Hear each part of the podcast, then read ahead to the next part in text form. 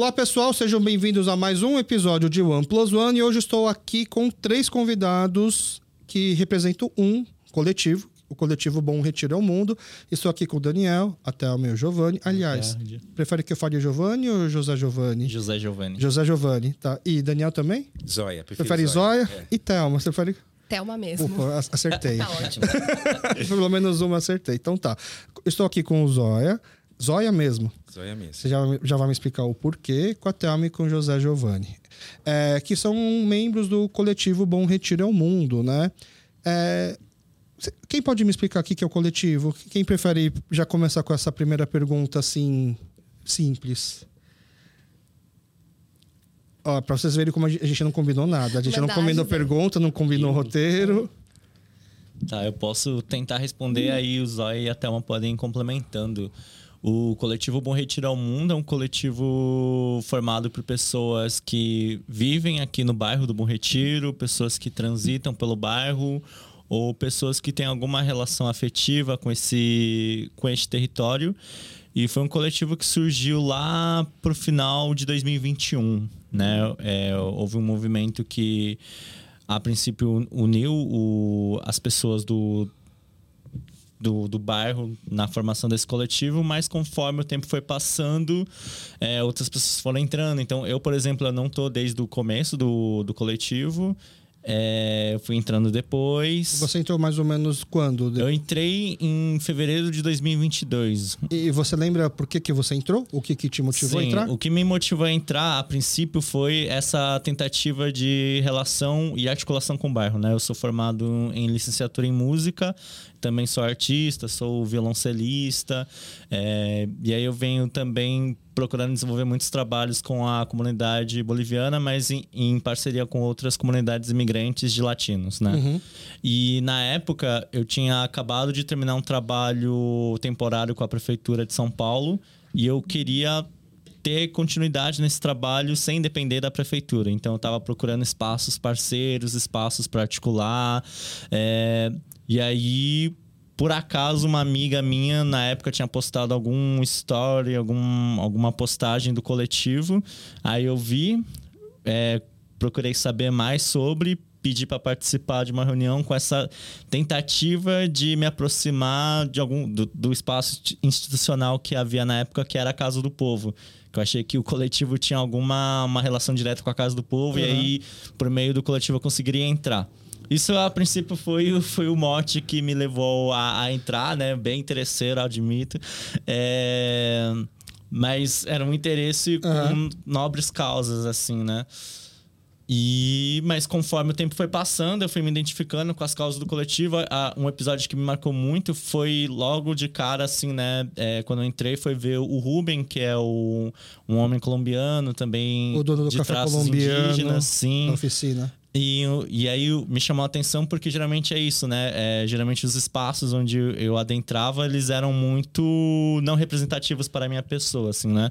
Mas aí quando eu vi o Ruben, é, eu me identifiquei já na hora, assim. Uhum. Então, é, me, me afeiçoei. É, eu estava retomando a, as minhas relações com o bairro, né? Porque antes da pandemia e durante a minha época de formação artística, eu me afastei do bairro, né? Eu cresci aqui no Bom Retiro, então... É, toda a minha relação aqui no bairro vem desde pequenininho. Eu via a Rua Prates mudar inteira. Eu morava na Prates aqui, então, tipo, morava naquela rua onde agora é um estacionamento, que antes eram vários casarões ali. E aí, tipo, demoliram tudo. Me falaram que era por causa de rato. É... Mas, enfim, aí é isso. Aí comecei a me relacionar com o bairro. A... O coletivo me trouxe uma outra relação com o território que hoje em dia me me, me ajudou bastante a, a, a, entender a relação e a importância da relação com o território na minha atuação artística e na minha atuação enquanto educador. Você é educador e, também? Sim. Professor de música, é isso? Professor de música ah. e de outras coisas relacionadas a migrações, só que dentro da minha perspectiva como filho de imigrantes bolivianos. Eu falei professor também porque eu sei que a Thelma é professora. Que nota você dá para a resposta dele, Thelma? Fala um Ai, pouquinho mais gente, perto do microfone. Não, eu, eu, não posso falar nada, porque eu morro de orgulho desse menino. eu acho ele tão genial. Não, não. Mas é uma excelente resposta. Tá. Mas é exatamente isso. É, o coletivo. ele surge né, de, de, de um ponto uh, específico né, que foi uma notícia de jornal e, e aí algumas pessoas passaram a se articular e, e, nesse momento de articulação, de reunião, de discussão, a gente começou a pensar o bairro e repensar o bairro, né? E, e como o José disse, as pessoas foram entrando, foram somando, foram uh, a, com, colaboraram para mudar algumas uh, perspectivas, né? Então, se no início a gente tinha um ponto, uma questão, é, ela se ampliou muito e eu acho que se tornou muito mais, muito mais humana, muito mais diversa de fato, muito mais acolhedora, né? É, hoje a gente a gente tem uma preocupação muito grande é, em pensar ações que ocupem a rua, que ocupem os espaços, sobretudo os institucionais, é, e que e ações que deem visibilidade para a comunidade que ocupa esse, esse espaço, né? Que que às vezes, às vezes não, não é às vezes, é na maioria mesmo das vezes, está alijada desses espaços, né? Desses espaços institucionais. Liz, Liz desculpa. Alijada. Alijada, você pode me explicar o que Alijada. é isso? Tá, tá, tá, está à parte, está À avulsa, parte, tá. né? Eu tô, eu tô dizendo isso e aí volta que vale a pena eu explicar quem eu sou, né? E por que, que eu fui pro coletivo. É, eu sou professora da rede pública há 20 anos e desses 20, ou eu estive no território, ou eu estive atendendo crianças desse espaço. Do Bom Retiro. Do Bom Retiro, isso. É, a maior parte eu estava naquilo que a gente chama, não sei se é erradamente dizer, mas são as crianças que. os moradores do Bom Retiro de Baixo, né? Que é o Bom Retiro mais pobre, que sofre com as chuvas, com os alagamentos e com todo o caos. É, é baixo no sentido geográfico? ou- Geográfico, Tá. exatamente, porque está mais à margem dos rios. Tá. Né? Está, é, é, está baixo mesmo. Mais, mais Na próximo da margem. marginal, Exato, da, exato. final da estado. É, é a região de Várzea, é a Uhum. região que enche, né? E, e ali é, é, é ocupado por uma população muito mais pobre. Então, eu passei, ah, acho que 13, 14 anos atendendo exclusivamente a essas, essas crianças, né? A essas famílias, que são muitas crianças, filhas de, de famílias migrantes. é, ou são da comunidade do Moinho, ou do no início era do Gato. Então, eu tenho uma relação muito profunda de interesse, de compreender como esse bairro funciona, né? E de tentar, de alguma maneira, elaborar estratégias para que a coisa não seja tão complicada quanto é, né? Por mais que essa estratégia seja muito sutil. Então, quando foi o Rubem, o Rubem, que faz todas as conexões, né? Mas o Rubem é, foi entregar a comida pra gente na escola onde eu trabalho. Ele falou: Ué, você trabalha aqui? Ah, então você não quer vir pra reunião do coletivo? E assim eu fui. E, e sobre essa coisa de das pessoas no coletivo virem pro coletivo e somarem, eu sou a pessoa que na primeira reunião jogou na mesa a pauta da infância. Que para mim é fundamental. Não é porque eu sou professora, não é porque eu sou mãe de uma criança pequena, mas é também porque, enfim, é, a gente fica muito na macro, nas grandes discussões que parecem que movem o mundo, mas a gente pouco se preocupa com as infâncias e com as pessoas que cuidam da infância, né? Que no caso são as mulheres. Então eu sempre trouxe isso como pauta, como um problema que a gente precisava pensar no nosso território, né? Se a gente considerar que segundo a pesquisa da rede Nossa São Paulo, eu esqueci o nome da pesquisa, mas tudo bem. Ahn, cerca de 10% da população do Bom Retiro tem menos de 6 anos. Nossa, tudo isso. Pois é, pois é. Existe uma pesquisa que fala. Não, é, é, um mapeame- é um mapeamento Ah, da tá. cidade. Tá. ah, renda, escolaridade. Não tem só do Bom idade. Retiro, tem Não, não, não. É da cidade bairros. toda. Tá. E, e o Bom Retiro tem um número muito grande de crianças e onde é que elas estão e o quanto a gente pensa sobre elas, né? Lembrando que pensar sobre crianças não é só sobre crianças, mas é sobre quem cuida da criança, é sobre quem está em casa e é, e é esse apoio. Então. Mas é isso, assim, o, o, o, coletivo ele surge com uma demanda e na medida que entram pessoas e que o tempo e as reflexões vêm, a gente amplia e acaba tendo uma outra perspectiva. Essa foi então o seu interesse na hora de entrar no coletivo, né? Assim, Completamente. É, tá. Era brigar porque nós não somos vistos. Entendi. Nós diz as pessoas que se preocupam com as crianças e o que. Não, é, as pessoas. Uhum. Exatamente. As, a, a gente caminha pelo, pelo bairro com as crianças e, ela, e as pessoas fazem cara de ué. Quem são vocês por aqui? Como assim? Tem gente aqui. É, a gente recebe estagiários, né? Na, na, na, minha escola. E uma das estagiárias que a gente recebeu morava na Vila da Prates, logo na primeira, onde tem uma sinagoga. Tá. E ela falou que ficou chocada quando descobriu que tinha uma escola tão perto da casa dela. tipo. Duas, né? É, assim, as pessoas não nos veem, assim, é, é uma outra coisa, né? Um outro mundo. Uhum. E aí eu, eu sempre acho importante a gente trazer isso à tona para to a todas as discussões, sabe? Das políticas de gabinete, as nossas ações cotidianas na nossa comunidade. E, e vocês, olha, pelo que eu estou entendendo, assim, o coletivo, cada um foi entrando não pelo pelo pelo que gerou o coletivo, mas cada um foi pensando assim, ah, acho que aqui eu consigo botar o meu interesse particular e entrar. O seu caso também foi assim? Foi por o isso que você entrou? Caso, um pouco. Ah, eu sou morador do Bom Retiro há alguns anos e gosto do bairro, queria articular mais. A gente estava ali final de 2021, quando já dava para sair um pouco. Nossas primeiras reuniões eram de máscara, Ficou, ficaram vários meses a gente usando máscara.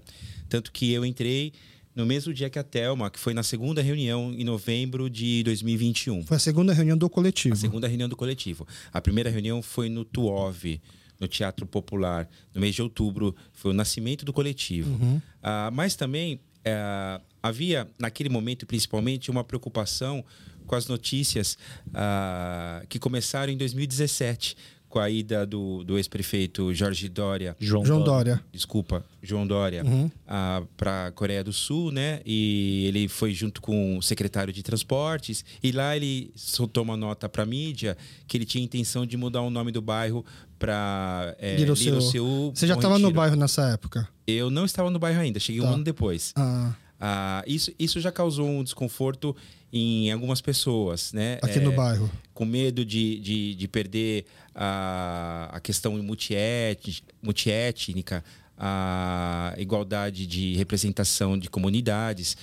E aí, nesse ano, entre 2020 e 2021, outras notícias chegaram de três protocolos o primeiro é da mudança da rua Prats para Coreia Prats. Prats Coreia. Prats Coreia, que já é uma lei, né? Desde março de 2022. Ah, depois, existe, até hoje está protocolado um projeto de lei para mudança da Três Rios. Ah, Três Rios CU. Três Rios CU, uhum. muito bem. E do metrô, do metrô acho que na Câmara na Câmara dos Deputados Estaduais. Na LESP. É, para mudar para Tiradentes, Coreia, né? uhum. né? E aí, naquele momento, eu, quando recebi o convite, recebi o convite um pouco dessa forma. Olha, a gente está preocupado com o avanço é, do, do bairro se tornar. É, uma é, Koreatown. Uma Koreatown, é, com uma hegemonia de uma comunidade. Eu fui um pouco, eu fui um daqueles que foi um pouco naquele embalo. E isso foi. É, algumas pessoas pensaram parecido. Ah, só que na caminhada, depois, se você perguntar, a gente vai dizer como a gente está hoje. A gente mudou um pouco a opinião, a gente amadureceu, a gente tem uma outra posição, temos ainda algumas preocupações, uhum. mas ah, como a Thelma disse, e o José Giovanni já chegou a falar um pouco também, hoje a gente faz muitas outras coisas e, e a gente se transformou ah, num grupo ah, de várias frentes. Você também, você foi convidado igual a Thelma? Eu fui você... convidado pelo Rubem pelo também. Rubem também? Pelo Rubem também. Pô, a gente tinha que estar gravando com é. o Rubem, então. É. Exatamente. É. E cadê ele? Ele não se voluntariou a vir? Por... O Rubem, ele tem esse horário, ele tem esse horário bem cheio com os dois restaurantes dele, né? Uhum. E ele teve na nossa última reunião, soube que, que a gente vinha. Deu a benção e mandou? É. Tá. Mas é, a sua pergunta inicial faz, faz sentido, porque eu por exemplo, sou poeta, né? E temos outros poetas no coletivo, como a Ana. E não à toa já tivemos três saraus. É, o nosso primeiro evento cultural foi um sarau. Tá. Foi em dezembro de 2021. Então, assim, a gente tem sim, ao mesmo tempo, a vontade de participar do bairro, mas naturalmente a gente acaba colocando é, questões que nos interessam, né? Questões que a gente gosta, questões que a gente acha que sabe fazer. Passa por aí também a chegada dos novos colaboradores. É, a comunidade coreana, a gente fala assim, que se tem três coreanos em algum lugar do mundo, eles vão meio que tirar um para o ímpar, um dois ou um, para ver quem vai ser o pastor, quem vai ser o, pre- o presidente da Associação dos Coreanos e quem vai ser o presidente da Associação de Esportes, que são as três principais associações. E aí, hoje aqui no, no bairro, aqui em São Paulo, existem várias associação brasileira, coreana de alguma coisa. É, daqui a pouco vai ter o de podcasters também, tá? É, e a gente fala que a na comunidade tem muito cacique para pouco índio, né? Que a gente gosta de fazer associações, juntou dois, três coreanos com algum interesse em comum, vira uma nova associação. E existe uma diferença entre associação e coletivo. Coletivo é uma palavra que, para mim, está chegando mais assim, dos últimos anos para cá. Até então, eu nunca tinha.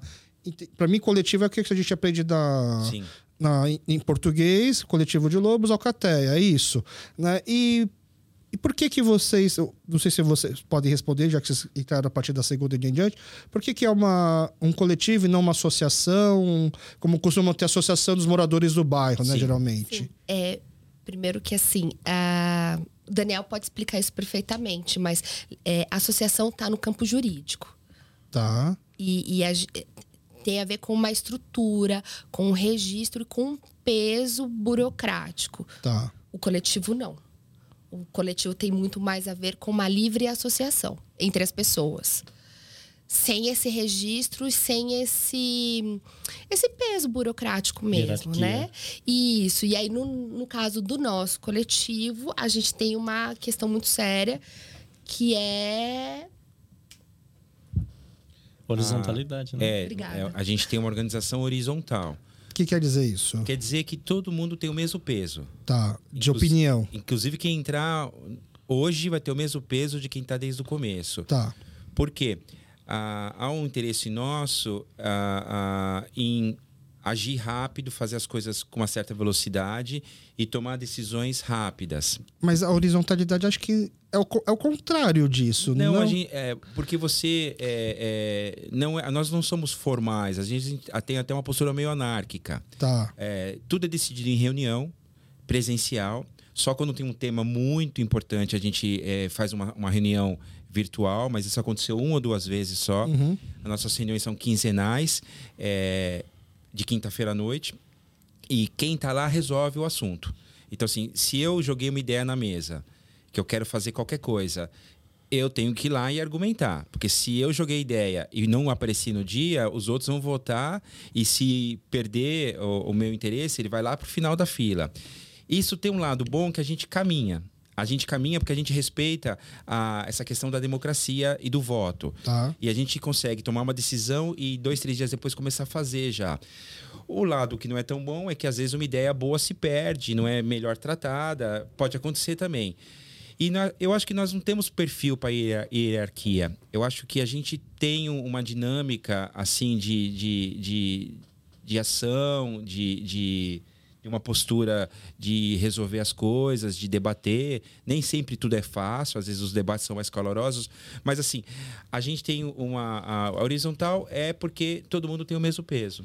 É, não é. Não, não existe uma presidência, não existe uma coordenação de uma, de uma frente ou de outra. né? Mas, mas tem um fundador? Não, Dá não. pra não, falar? não existe Não. uma pessoa fundadora, Ah, não. mas não dá pra. Aí não é quase pra acreditar num Big Bang, do tipo assim, pum, surgiu um coletivo. Alguém deve não, ter tido a algumas primeira. pessoas estavam lá, no, se organizaram Tá. e, era- e- e- essas pessoas.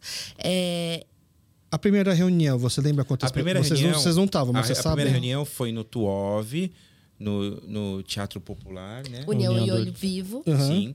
Ah, Já foi uma reunião do tipo, é, a reunião do coletivo? Foi uma reunião para começar a discussão, mas com uma preocupação dessas notícias do, do avanço do, do, do Coreia Town. Mas já existia essa, a, reuni a primeira reunião do coletivo Bom Retiro ao Mundo? Foi assim essa primeira reunião? Eu, ou- é, não, a- aí é importante porque eu, a e o José Giovanni, a gente se informou um pouco. Uhum. A gente também não sabia nesse nível de detalhamento. Ah, primeiro nome coletivo Bom Retiro ao Mundo é uma homenagem a um documentário que teve é, ali por 2006. Uhum. Um documentário bonito sobre o bairro, chama Bom Retiro ao Mundo. Tá. A gente emprestou, é, é, e no dia que decidiu pelo nome eu estava. Foi Eu na até- segunda reunião. Foi na terceira ou quarta. Ah, na segunda reunião ainda não tinha o Aí, nome. Esse era um nome provisório, mas aí eu, eu estava nessa reunião. Que, que meio que otorgou, assim, vai ser esse o nome. É, é. Tá. Tinha é. outros candidatos? Não tinha nenhum outro nome Tá. candidato. Tá. Isso eu me lembro bem. Porque teve a reunião em outubro, Uhum. que foi um chamamento com essa preocupação e teve várias falas. Eu sei que as pessoas foram lá na frente, aí eu me preocupo desde a notícia do João Dória, aí o outro Tá. foi representando outro pessoal. Era algo como 8, 10 pessoas. Que Teve uma chamada? Não. Eu não sei como é que foi. Teve, não, teve... O evento no Tuov? Eu não sei como é que eles se reuniram. Tá. Ah, eu confesso que eu não sei. Alguém que estava nessa primeira reunião ainda está no coletivo? O Tiago Só. e a, e a Jung. O Rubens não. O Rubens estava também. Eu vi pela foto. Ele tem uma foto Tá. com registro. Que ótimo. Mas só, só uma curiosidade que ninguém perguntou: o documentário Bom Retiro ao Mundo é. É belíssimo, é do André Klotzel. E eu estava no, no lançamento, que foi mesmo. lá na, na Galeria Olido. Ah, lá na Sim. José de Barros, ali com a sim, parte da galeria do sim, rock. era numa outra gestão, era Aham. num outro tempo. Ali, é, a prefeitura fez um chamamento para para Projetos. para projetos de histórias de bairro. Uhum. E aí esse era um deles, né? E você já, já, como você já falou, você já tava, já, você já participava do bairro, né? Eu já professora. estava no bairro, Aham. né? Eu atendia essas pessoas, não morava, e aí eu estava lá nessa, ne- nesse e e como assim o, o coletivo ele surge nesse momento, mas o termo e, e essa esse incômodo ele vem de muito tempo, né? Uma das pessoas do coletivo até desenterrou uma matéria de 2017 do Cidade Escola Aprendiz é, o Cidade Escola Aprendiz fez uma série de ações no bairro ah, visando a diversidade, a multi, multi Culturalidade. cultura- enfim, e isso eram ações nas escolas, né? E aí eles fizeram uma matéria e eu fui uma das pessoas entrevistadas. Pro, pro documentário? Não, pro documentário Ah, tá, não. pro é pra essa projeto- matéria do Cidade Escola Aprendiz. É, é- era o projeto do Gilberto de Benstein, não é? Isso, isso, Tá. isso, isso, isso. Ah, e aí, vários entrevistados, tinha um, ah, um pesquisador até da. que era o centro. Enfim. Não vou lembrar agora o nome dele. E aí, eu lembro que, assim, do texto que eu mandei pro, pro pessoal, que tá publicado, coisa e tal, é que a ideia de você dizer que este é um bairro, isso ou aquilo, limita a diversidade que tem que, que, que, que, é, que, que se você quer entender este bairro, você precisa sentar na Praça Coronel Fernando Prestes e observar o movimento, e entender as senhoras coreanas que saem conversando, o pessoal que. A, o pessoal. As freiras que saem do mosteiro, às vezes, para fazer uma compra, os guardas que ficam por aí, ali, as crianças que ficam brincando, que. Grupos ensaiando. Os grupos ensaiando é, é entender que o, o bairro é movimento. E se o bairro é movimento, ele não cabe num rótulo, numa grife, como o Dória queria fazer, como era Uhum. característica dele, né? Se vestir de uma coisa, fazer uma gracinha, nananã, e coisas que de fato não, não trouxeram, não tinham um propósito, né? Pra quem tá ouvindo o podcast ainda É. tá difícil entender, assim, eu vou, eu vou traçar uma, uma breve linha do tempo de que. do- baseado assim, vamos lá, no, no Dória, né? Só que esse, essa, esse projeto do, do bairro, na verdade, que gente- o pessoal tá aqui falando assim de forma muito cuidadosa, até para não machucar e também para não, não, não rotular. Mas é sim, o coletivo ele, foi, ele surgiu a partir da da interpretações que a entrevista que o cônsul da Coreia, recém-chegado aqui do Brasil, deu, falando dos problemas do bairro, como se ele fosse um salvador do bairro, né? Porque naquela entrevista ele fala de ferro velho, ele fala de de pessoal de Cracolândia, ele fala de comércio. Ele é um cônsul, né? Assim, ele tinha acabado de chegar e aí o título da matéria é Cônsul da Coreia quer transformar o Bom Retiro numa K-Town.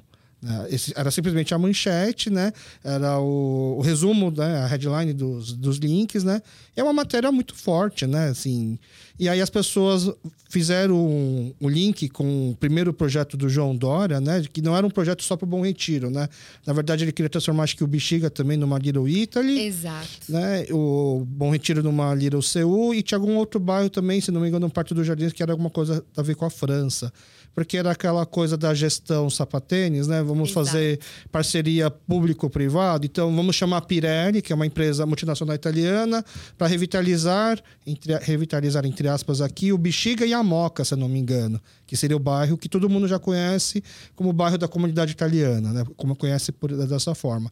E vamos também chamar a Samsung, a LG, as empresas coreanas para revitalizar o Bom Retiro, como Lira o Seul, e aí, era, se não me engano, a Michelin, era a empresa francesa, agora não lembro qual era o território que iam designar como se fosse um território para Little Paris, né? Como alguma coisa, ou Petit Paris, porque os franceses odeiam, é. né? Que use inglês, use inglês é, alguma palavra da, da língua inglesa. E aí fizeram esse link e aí revoltou muitas pessoas aqui do bairro. E aí eu entendo que essa revolta foi em parte por conta dessa leitura que se faz de uma dominância no bairro por, pelos coreanos.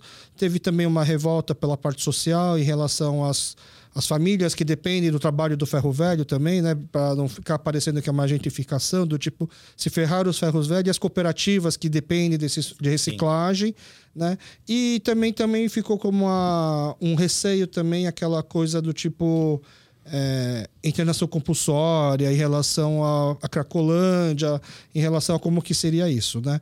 Então, em uma única entrevista, o cônsul conseguiu é, despertar várias oposições, né? E aí, então, isso motivou a criação do coletivo. Seria não dá para falar que não foi isso, né? Sim, sim, sim. É. Na verdade, aquele, naquele momento é, foi só o ápice de um desconforto de que já vinha há algum tempo desde o início da gestão Dória. Então, mas sabia que o Bom Retiro foi é, oficializado como polo de cultura tradições coreanas antes do Dória, né? Muito né? Foi em 2010. Vocês, é que eu não sei, né, se vocês conhecem pessoas que já estavam em 2010 que já começaram a se incomodar desde aquela época. Não, não porque uh, parecia muito uma só mais uma legislação que fica na gaveta. Tá. Entende? Assim, nada, nenhuma fala nesse sentido. Eu, eu não me recordo. Não, Ter causado não. tanto incômodo?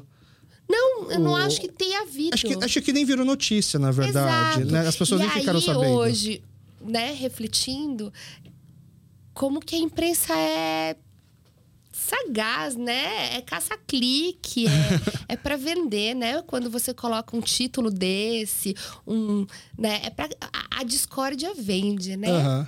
Sim. Então. Mas é você acha que ele, o jornal já publicou a matéria sabendo que iria causar discórdia? Na época, a entrevista do Consul, por exemplo? Será que. É que assim. Essa matéria saiu na Folha de São Paulo. Sim. É, eu não imagino que a Folha de São Paulo tenha publicado essa matéria do tipo concordando com as pautas do cônsul na época. Até para não ser injusto, o jornalista que escreveu aquela matéria, William Cardoso, hoje não está mais na Folha de São Paulo, hoje ele está no Metrópole. Ele é, um, ele é um jornalista que fala bastante do bairro, assim. Vira e mexe, ele tá falando da, daqui do centro de São Paulo, né? Não sei se é a especialidade dele, né? Fica até o convite para o William Cardoso falar. Mas ele, ele fez uma entrevista e ele publicou, e aí, tanto que a comunidade coreana não fica na dúvida hoje. A comunidade coreana é muito forte, né? que as pessoas que estão acompanhando esse debate ficam na dúvida hoje se ele foi tendencioso ou não. Né? E eu falo, eu costumo assim é, ler a, a, matéria e falo assim, gente, eu acho que ele simplesmente publicou o que o Consul escreveu.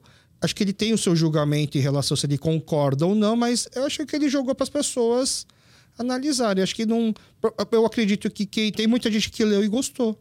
Teve, deve ter muita. Assim como muita gente leu aquela matéria e ficou contra, muita gente leu e falou assim: é isso mesmo. Até porque o cônsul tinha acabado de chegar da Coreia, não tinha como ele saber do problema dos ferros velhos, né? Tanto que ele cita a minha igreja, eu sou católico, né? E tem um ferro velho na rua da minha igreja, né? E na, na, na a minha igreja tem, não é só uma igreja de final de semana, ela tem uma escolinha para é, infantil que fala, talvez, né? Antes do jardim, para crianças coreanas lá, né? É, tem atividades de idosos também, toda quinta-feira. Então, com certeza não deu tempo do cônsul chegar, olhar para o bairro, analisar e falar assim: ah, o problema está aqui, aqui, aqui. Acho que ele ouviu né, pessoas da comunidade falando como estava se sentindo no bairro. Até porque ele chega aqui num gap, onde faz alguns anos que a, a Associação Brasileira dos Coreanos, a, grande oficial, o grande guarda-chuva de todas as associações, estava num momento meio fragilizado, e ainda está, na verdade, onde não consegue se passar o bastão da primeira geração para a segunda. Né? Então, nossos pais, nossos avós que fundaram essa associação, né, tem essa dificuldade para que a gente entre nela, né? Até porque nem sei tanto se eles querem que a gente entre, porque eles devem pensar que ah, vocês nem sabem falar coreano direito, o que, que vocês vão fazer aqui na associação? Ou talvez ah, realmente não há interesse porque talvez ainda bem nossa segunda geração já se sente mais brasileira do que coreana, então não sente necessidade. Para você ter uma ideia, durante muito tempo aqui na comunidade coreana, uma, da, um do, uma das associações mais fortes, entre várias associações brasileiras de alguma coisa, era dos universitários coreanos. E por que, que você tinha, era, era importante ter uma associação brasileira dos universitários coreanos? Porque não tinha um Tinder na época. Então, o jovem coreano, a jovem coreana lá com seus hormônios, querendo conhecer jovens da, da mesma idade, precisava da festa das associações universitárias coreanas. Até porque eu imagino que os primeiros coreanos que entraram numa faculdade se sentiam meio deslocados não entendia bem a dinâmica, essas coisas de atlética, essas cervejadas, né? Então, achou mais interessante juntar. Então, era cada faculdade, assim, as principais faculdades, né? a comunidade coreana sempre privilegiou muito a educação, então era importante os filhos entrarem em boas faculdades. As principais faculdades aqui do Brasil, de São Paulo, sempre tinha uma associação coreana dentro da faculdade, assim, dos alunos daquela faculdade. A Poli, a GV, a, a, a acho que a São Fran, né? Todas essas faculdades tinham. E aí eles faziam as festas para fazer esse intermédio, assim, os coreanos poderem se conhecer.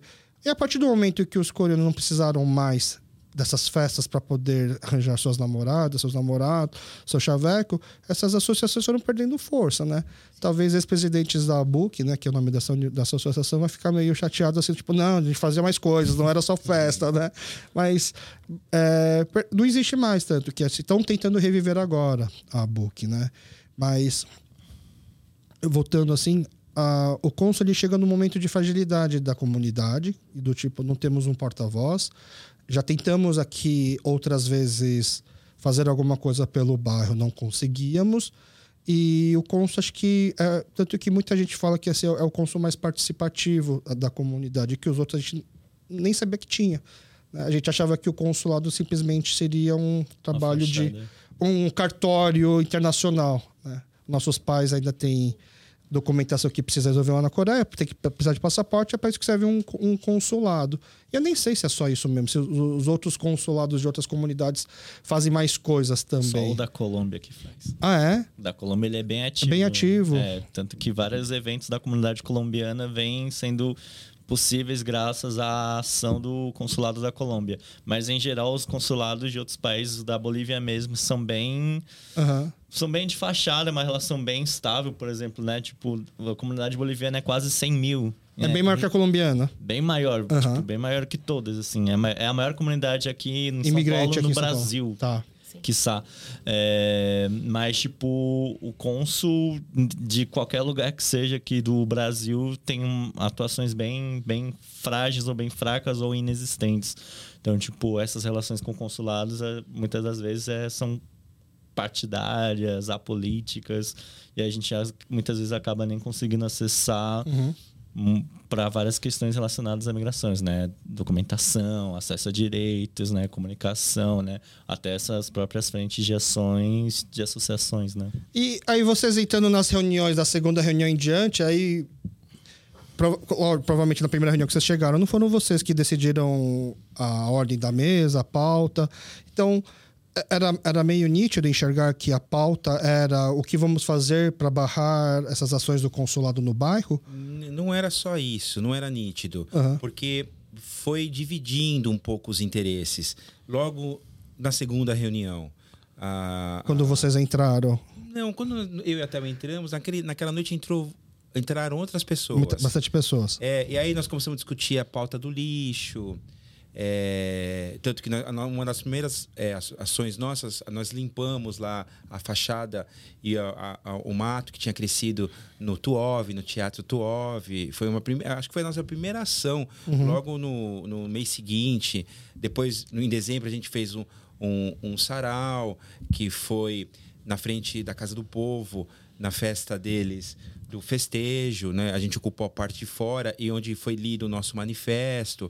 Então, assim, foi diluindo um pouco. E- Isso, por muito tempo, é, ficou como o assunto principal. Hoje eu digo que não é o assunto principal.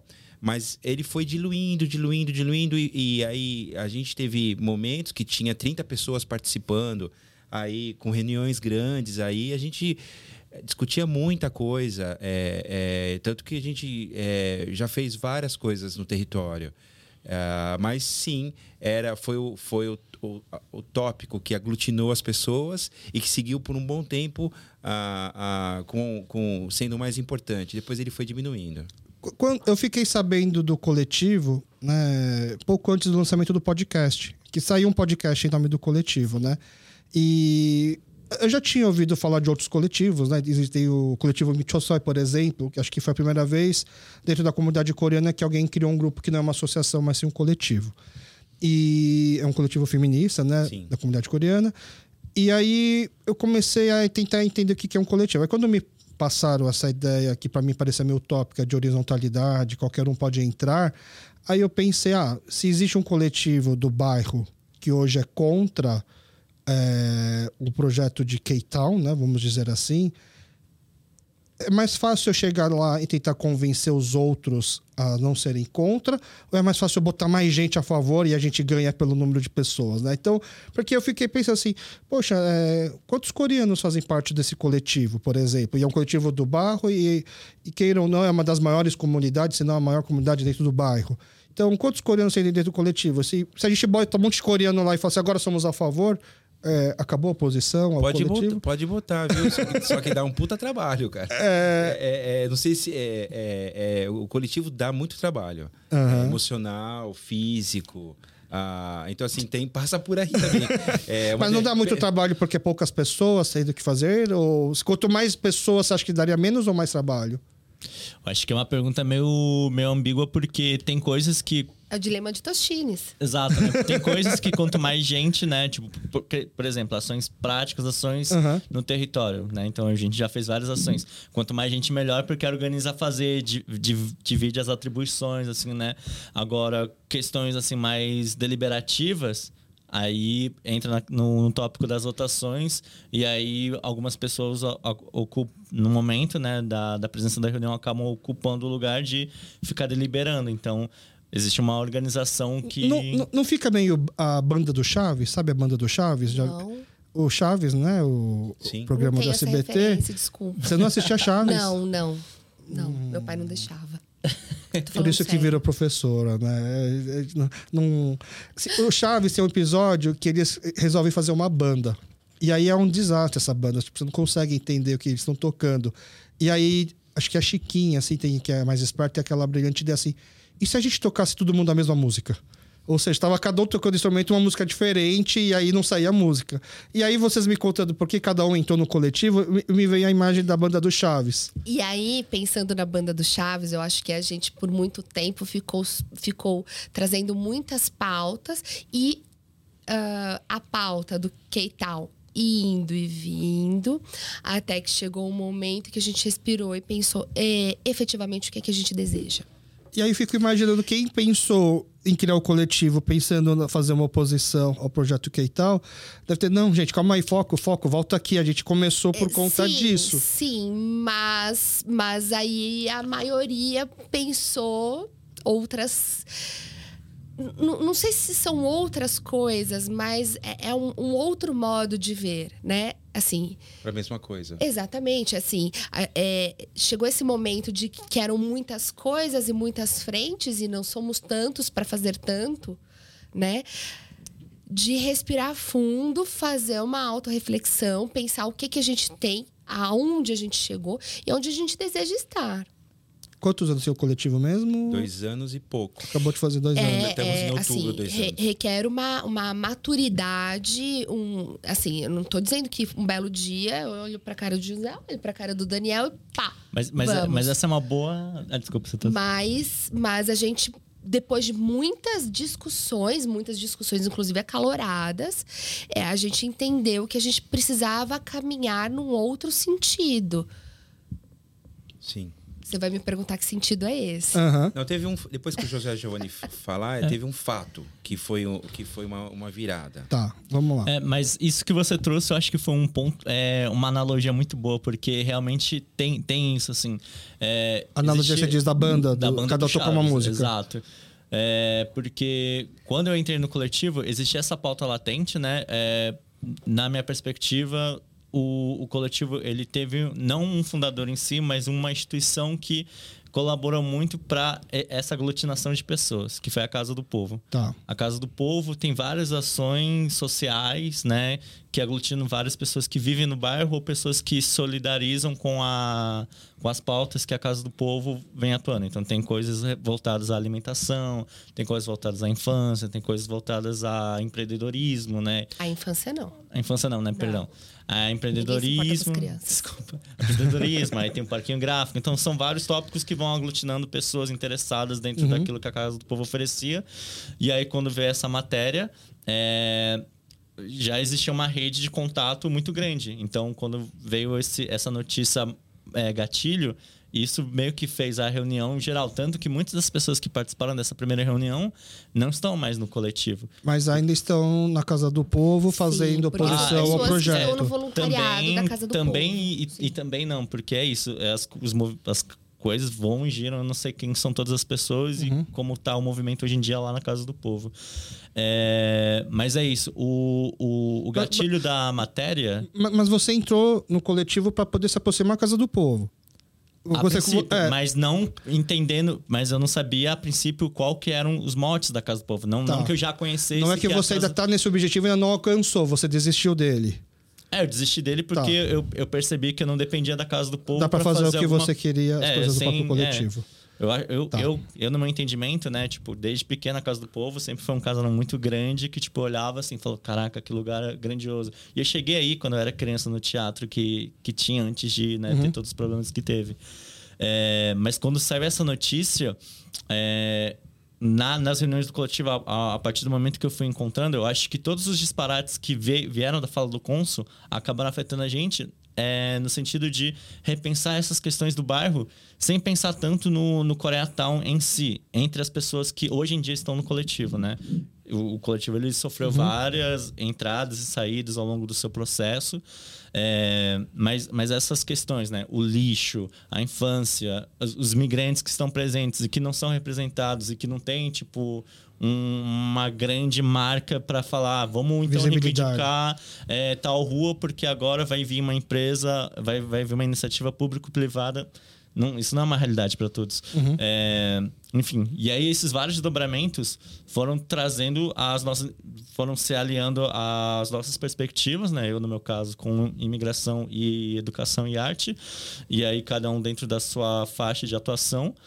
E no meu, no meu caso específico, entender o processo do Koreatown, isso vinha em reunião.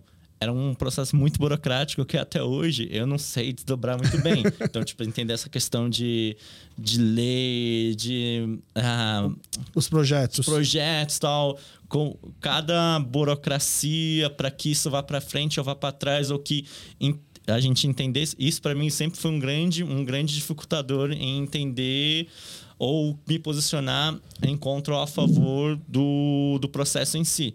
Eu, quando comecei a atuar ativamente no, no coletivo, eu me pus a, a querer atuar em ações onde a gente pudesse buscar representações e diversos saberes. Porque aí entra numa outra pergunta que você tinha feito, é, que é por que, que o coletivo não tem uma grande representatividade multiétnica ou multicultural? eu acho que, na, na minha perspectiva, isso se dá muito pela questão de onde essas pessoas estão concentradas, né? Então, tipo, é, muitos dos imigrantes latinos, isso bolivianos, paraguaios, peruanos, colombianos, estão no terceiro setor. Então, são cargas horárias que depois que você alcança essa carga horária, você não vai, não tem paciência para uhum. ir numa reunião à noite das sete, e isso que tinha uma época que a gente fazia a reunião de três horas, ficar três horas é, debatendo, deliberando sobre ações que a gente pode fazer para o bairro, e vou ficar três horas das sete às dez, das sete às onze, e, e ir para casa dormir para depois acordar cedo. Então, tipo, isso. eu já tentei trazer pessoas da comunidade para o coletivo e, e acabava entrando nesse, nesses conflitos, assim. Tem que, então, ter, um, tem que ter um privilégio poder Exato. participar. Exatamente. Certamente. Exato. Uhum. Porque é isso. Quem, né? É privilégio. Uhum. Exato. Mas você falou que teve um Não, marco. Eu, teve um fato. A, a gente já vinha sentindo um desconforto. As, as discussões aconteciam com certa frequência sobre o nosso tom em relação à crítica. A, a, a, a palavra-chave é Coreia Tal, né? Mas em começo de 2023 teve um artigo da São Paulo Antiga do Douglas Nascimento, o colunista Douglas Nascimento. Isso deixou a gente muito desconfortável. Porque uma coisa assim, eu não tenho muitos amigos da comunidade coreana, mas eu tenho muita gente no meu prédio que me trata muito bem, trata bem. O meu prédio tem mais famílias coreanas uhum. do que não coreanas, outros, né? É, é, é, e eles tratam bem os meus filhos, brincam com o cachorro. É. E aí de repente veio aquela aquele artigo, a gente ficou muito incomodado. Ah, digo, digo que uns 90% do coletivo ficou muito. A gente ficou doído, porque a gente achou o artigo ofensivo. Ele foi ofensivo, mas ele, ele falou de uma forma caricata as críticas que existia o projeto do, do K-Town. Ele, ele não falou de nenhuma. Ele não, ele não mente. Na, nessa, nesse artigo. Eu não lembro exatamente. É, os adjetivos. É, não, é que ele usa a palavra legais. cafona, por é. exemplo, para alguns símbolos e tal, é. mas ele reforça essa ideia de que é um bairro multicultural que não pode ser dominado por uma, um único, é. uma única nação. Foi exatamente, mas a gente, a gente interpretou como foi muito duro. E aí a gente foi um sábado que essa notícia chegou para nós e a gente decidiu fazer uma carta-resposta. Essa carta-resposta foi muito espontânea, foi uma reação é uma indignação nossa. E essa carta-resposta no nosso Instagram teve uma enorme repercussão, tanto de alguma, alguns poucos elogios e dezenas de críticas. Ah, agora que vocês estão. É, é, é, a gente recebeu até a fala, é, vocês estavam sendo xenofóbicos até aqui. E aí, quando eu falar a palavra xenofóbico, a gente doeu, né? Porque a gente não se percebia assim, né?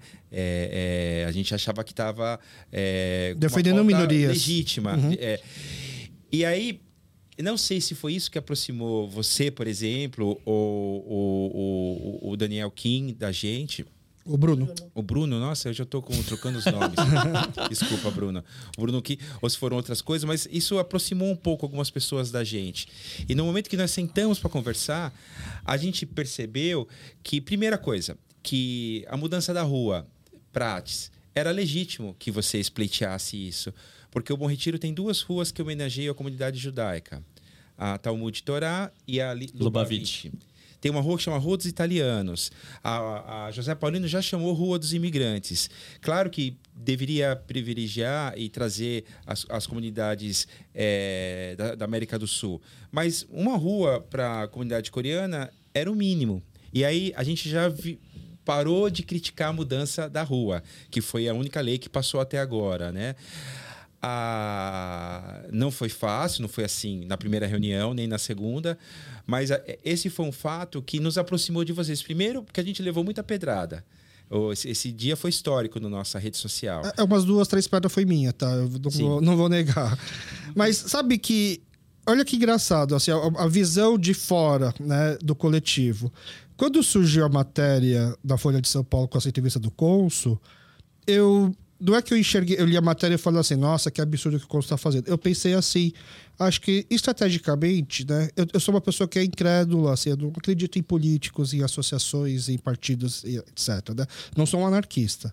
Mas é, quando eu vi a matéria do Consul, para mim assim, é óbvio que o Consul ele quer assumir um papel de protagonismo. Aí eu pensei, estrategicamente falando, seria muito mais é, esperto de forma política ele botar no currículo dele de que ele conseguiu juntar outros consulados, como o da Bolívia, como o do Paraguai, como o da China, como o Israel, e fazer um projeto no bairro para depois ele falar assim, ó, eu liderei outras nações juntas e revitalizei um bairro, eu, eu, eu, eu cuidei da zeladoria de um bairro, né? Nem sei se um cônsul poderia fazer isso, mas assim, ele, ele estaria lá na Coreia, que é onde importa o currículo dele, né? Ele fala assim, no tipo assim, ó, eu tenho proximidade com os outros cônsuls, assim, eu conheci lá no Brasil, eu fiz projeto junto com outros cônsuls, né? Então, eu, eu, eu imaginei isso. E aí, em um dos podcasts, eu faço uma fala de um, dois minutos sobre isso. Não seria mais esperto para o Consul, em vez de transformar o Bom Retiro num Queital, transformar num, bom, num bairro que é multicultural, tipo o bairro Nações Unidas, e aqui tem um pedaço coreano, um pedaço dos outros e tal? Né? Eu faço esse questionamento para o Bruno. E aí o Bruno ele responde assim, meio, acho que ele estava tão por erro do projeto também na época. E aí, de repente, me coloco no grupo de WhatsApp, onde naquele mesmo dia ia ter uma call entre os integrantes daquele grupo, e eram, sei lá, 17 pessoas da comunidade, mais o Benjamin, que não é coreano, que é da Casa do Povo, para fazer uma call sobre. E o nome do grupo do WhatsApp era Discutido que e tal. E aí era uma call onde todo mundo se apresentou, então nisso já foi quase uma hora de call só, para todo mundo se apresentar e falar qual que é o seu envolvimento com o bairro, para depois falar sobre o sobre como fazer uma oposição ao projeto. Aí eu falei assim, gente, calma lá. Uma coisa é você ser contra aqui por dentro e ok. Agora, se se manifestar contra, acho que a gente precisa ter mais informações a respeito antes. Acho que a gente precisa conhecer. Eu, não, eu vi uma matéria da Folha e de, desde que eu comecei o podcast, eu comecei a entender o, o, quanto a Folha de São Paulo especificamente gosta de retratar os coreanos como uma comunidade exótica, fechada, um bairro proibido, né? Então eu tenho algumas críticas à Folha, da qual eu sou assinante até hoje, né? E eu falei assim, ah, eu vejo todo mundo tirando foto com esse cônsul. Acho que não é difícil a gente chamar ele para conversar ele explicar o projeto, né? Se tem realmente esse projeto de dominar o bairro todo. E essa, e essa call foi poucos dias depois da, da coluna do Douglas Nascimento na Folha de São Paulo, que foi muito criticada. Eu até eu sou uma pessoa que fala assim, não, não alimente o algoritmo. É uma coluna só para assinantes, quem que assina hoje a Folha, além de mim? Vocês assinam a Folha? Não. Então, quem que assina a Folha, na verdade, para poder ler. Então, quanto a gente menos falar dessa matéria, acho que é melhor, gente. Eu, eu penso assim: é, se é alguma coisa que vocês não gostam, não fiquem divulgando, né? Para não espalhar, para a pessoa ver que do tipo, que nem, que nem a Thelma falou brilhantemente, assim, como o jornal Caçalá e cliques, né? Então, não vamos clicar na matéria para não parecer que isso é. Pra ele nunca mais escrever sobre isso, porque se ele ver que tá todo mundo falando sobre isso, acho que vai ser pior. Essa foi minha postura no começo, né? E aí eu falei assim, vamos conversar com o Consul para explicar. Aí ele explicou o que, que ele tem como projeto mesmo, efetivo. E aí eu falei assim, ah, não parece tão ruim agora, né? É... E conhecendo mais a história toda, né? E aí, se, se eu não me engano, a coluna do Douglas foi pouco depois do lançamento do podcast, não foi? O podcast foi lançado antes da, da coluna, não é? Não Ixi, eu não tenho essa informação. Não, mas não acho lembro, que foi não antes. lembro. O, o, a matéria foi antes, que é...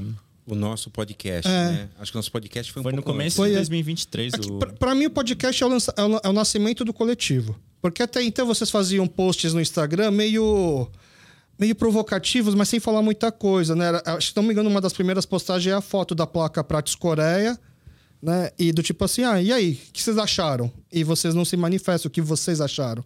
Né? E aí lá o pessoal começando assim, ah, jamais vou chamar de Prates Coreia, pra mim é Prates, sempre será Prates, né? Comentários do tipo. E eu pensando, nossa, eles, esse, eu não, não dá pra saber ainda o que, que eles pensam, né? Era a imagem que eu tinha antes de entrar. Aí surgiu o podcast, e eu falo assim, é um podcast bem produzido, né? eu Cinco falo como, episódios, sim. como pessoa que trabalha na área, mas eu senti um, um desconforto, principalmente no episódio que fala sobre eh, a gastronomia do bairro. Por causa da foto? Não, porque não tem nenhum restaurante coreano lá. Não tem uma, uma pessoa coreana falando. E não dá pra você falar da gastronomia do bairro. Sim. E aí eu pensei assim, nossa, pra mim agora está claro que é um boicote à comunidade. Porque como eles podem falar de vários assuntos. Porque, por exemplo, quando vocês falam da, da zona de prostituição que tinha aqui no bairro, quando falam da parte lá da, da, da várzea. são assuntos que realmente não tem como a comunidade coreana participar, talvez, né? Do, do tipo, é uma história pré-comunidade coreana.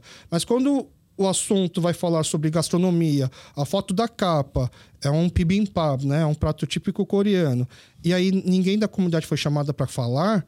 Ué, achei estranho. Acho que tem um episódio só que a comunidade foi chamada para falar, onde participa a Paulina e a Jung. Né? E aí eu percebi que é um, é, uma, é um episódio que ficou focado justamente na discussão do tipo: o projeto K-Town me traz sentimentos conflituosos se eu sou contra ou a favor. Entendeu? E aí a, a, Paulina tem um texto onde ela fala Sim. também sobre o, os sentimentos dela. Eu acho que é um belo texto, é um texto muito bem escrito. É, que acho que naquele momento onde você não tem informações o suficiente para conhecer tudo, é, um, é o que retrata bem o sentimento das pessoas. Só que aí entrou mais um momento que eu. É justamente a, a minha crítica à comunidade, à sociedade hoje, do tipo, poxa, temos sentimentos contrários, então por que, que a gente não conversa com o outro lado para entender e para a gente se explicar e para o outro lado também poder se explicar, né? Vocês lembram de algum momento que teve isso da, do coletivo, por exemplo, com o consulado ou com alguém que estava envolvido com o projeto? Conversar, chamar para o diálogo com o consulado ou coletivo, não. E nunca nem foi cogitado? Foi cogitado uma vez. Uh, através da Jung, que ele ia, ia sentar com a gente para conversar. Só que não... não foi pra... Mas a conversa não, a conversa não vingou. Mas tá. eu, eu, só queria voltar em, em algumas coisas, assim. O, o, o, podcast. Nosso desejo, nosso sonho de princesa é que houvesse uma segunda temporada. Porque a gente desejava muito mais coisas. Inclusive, a gente.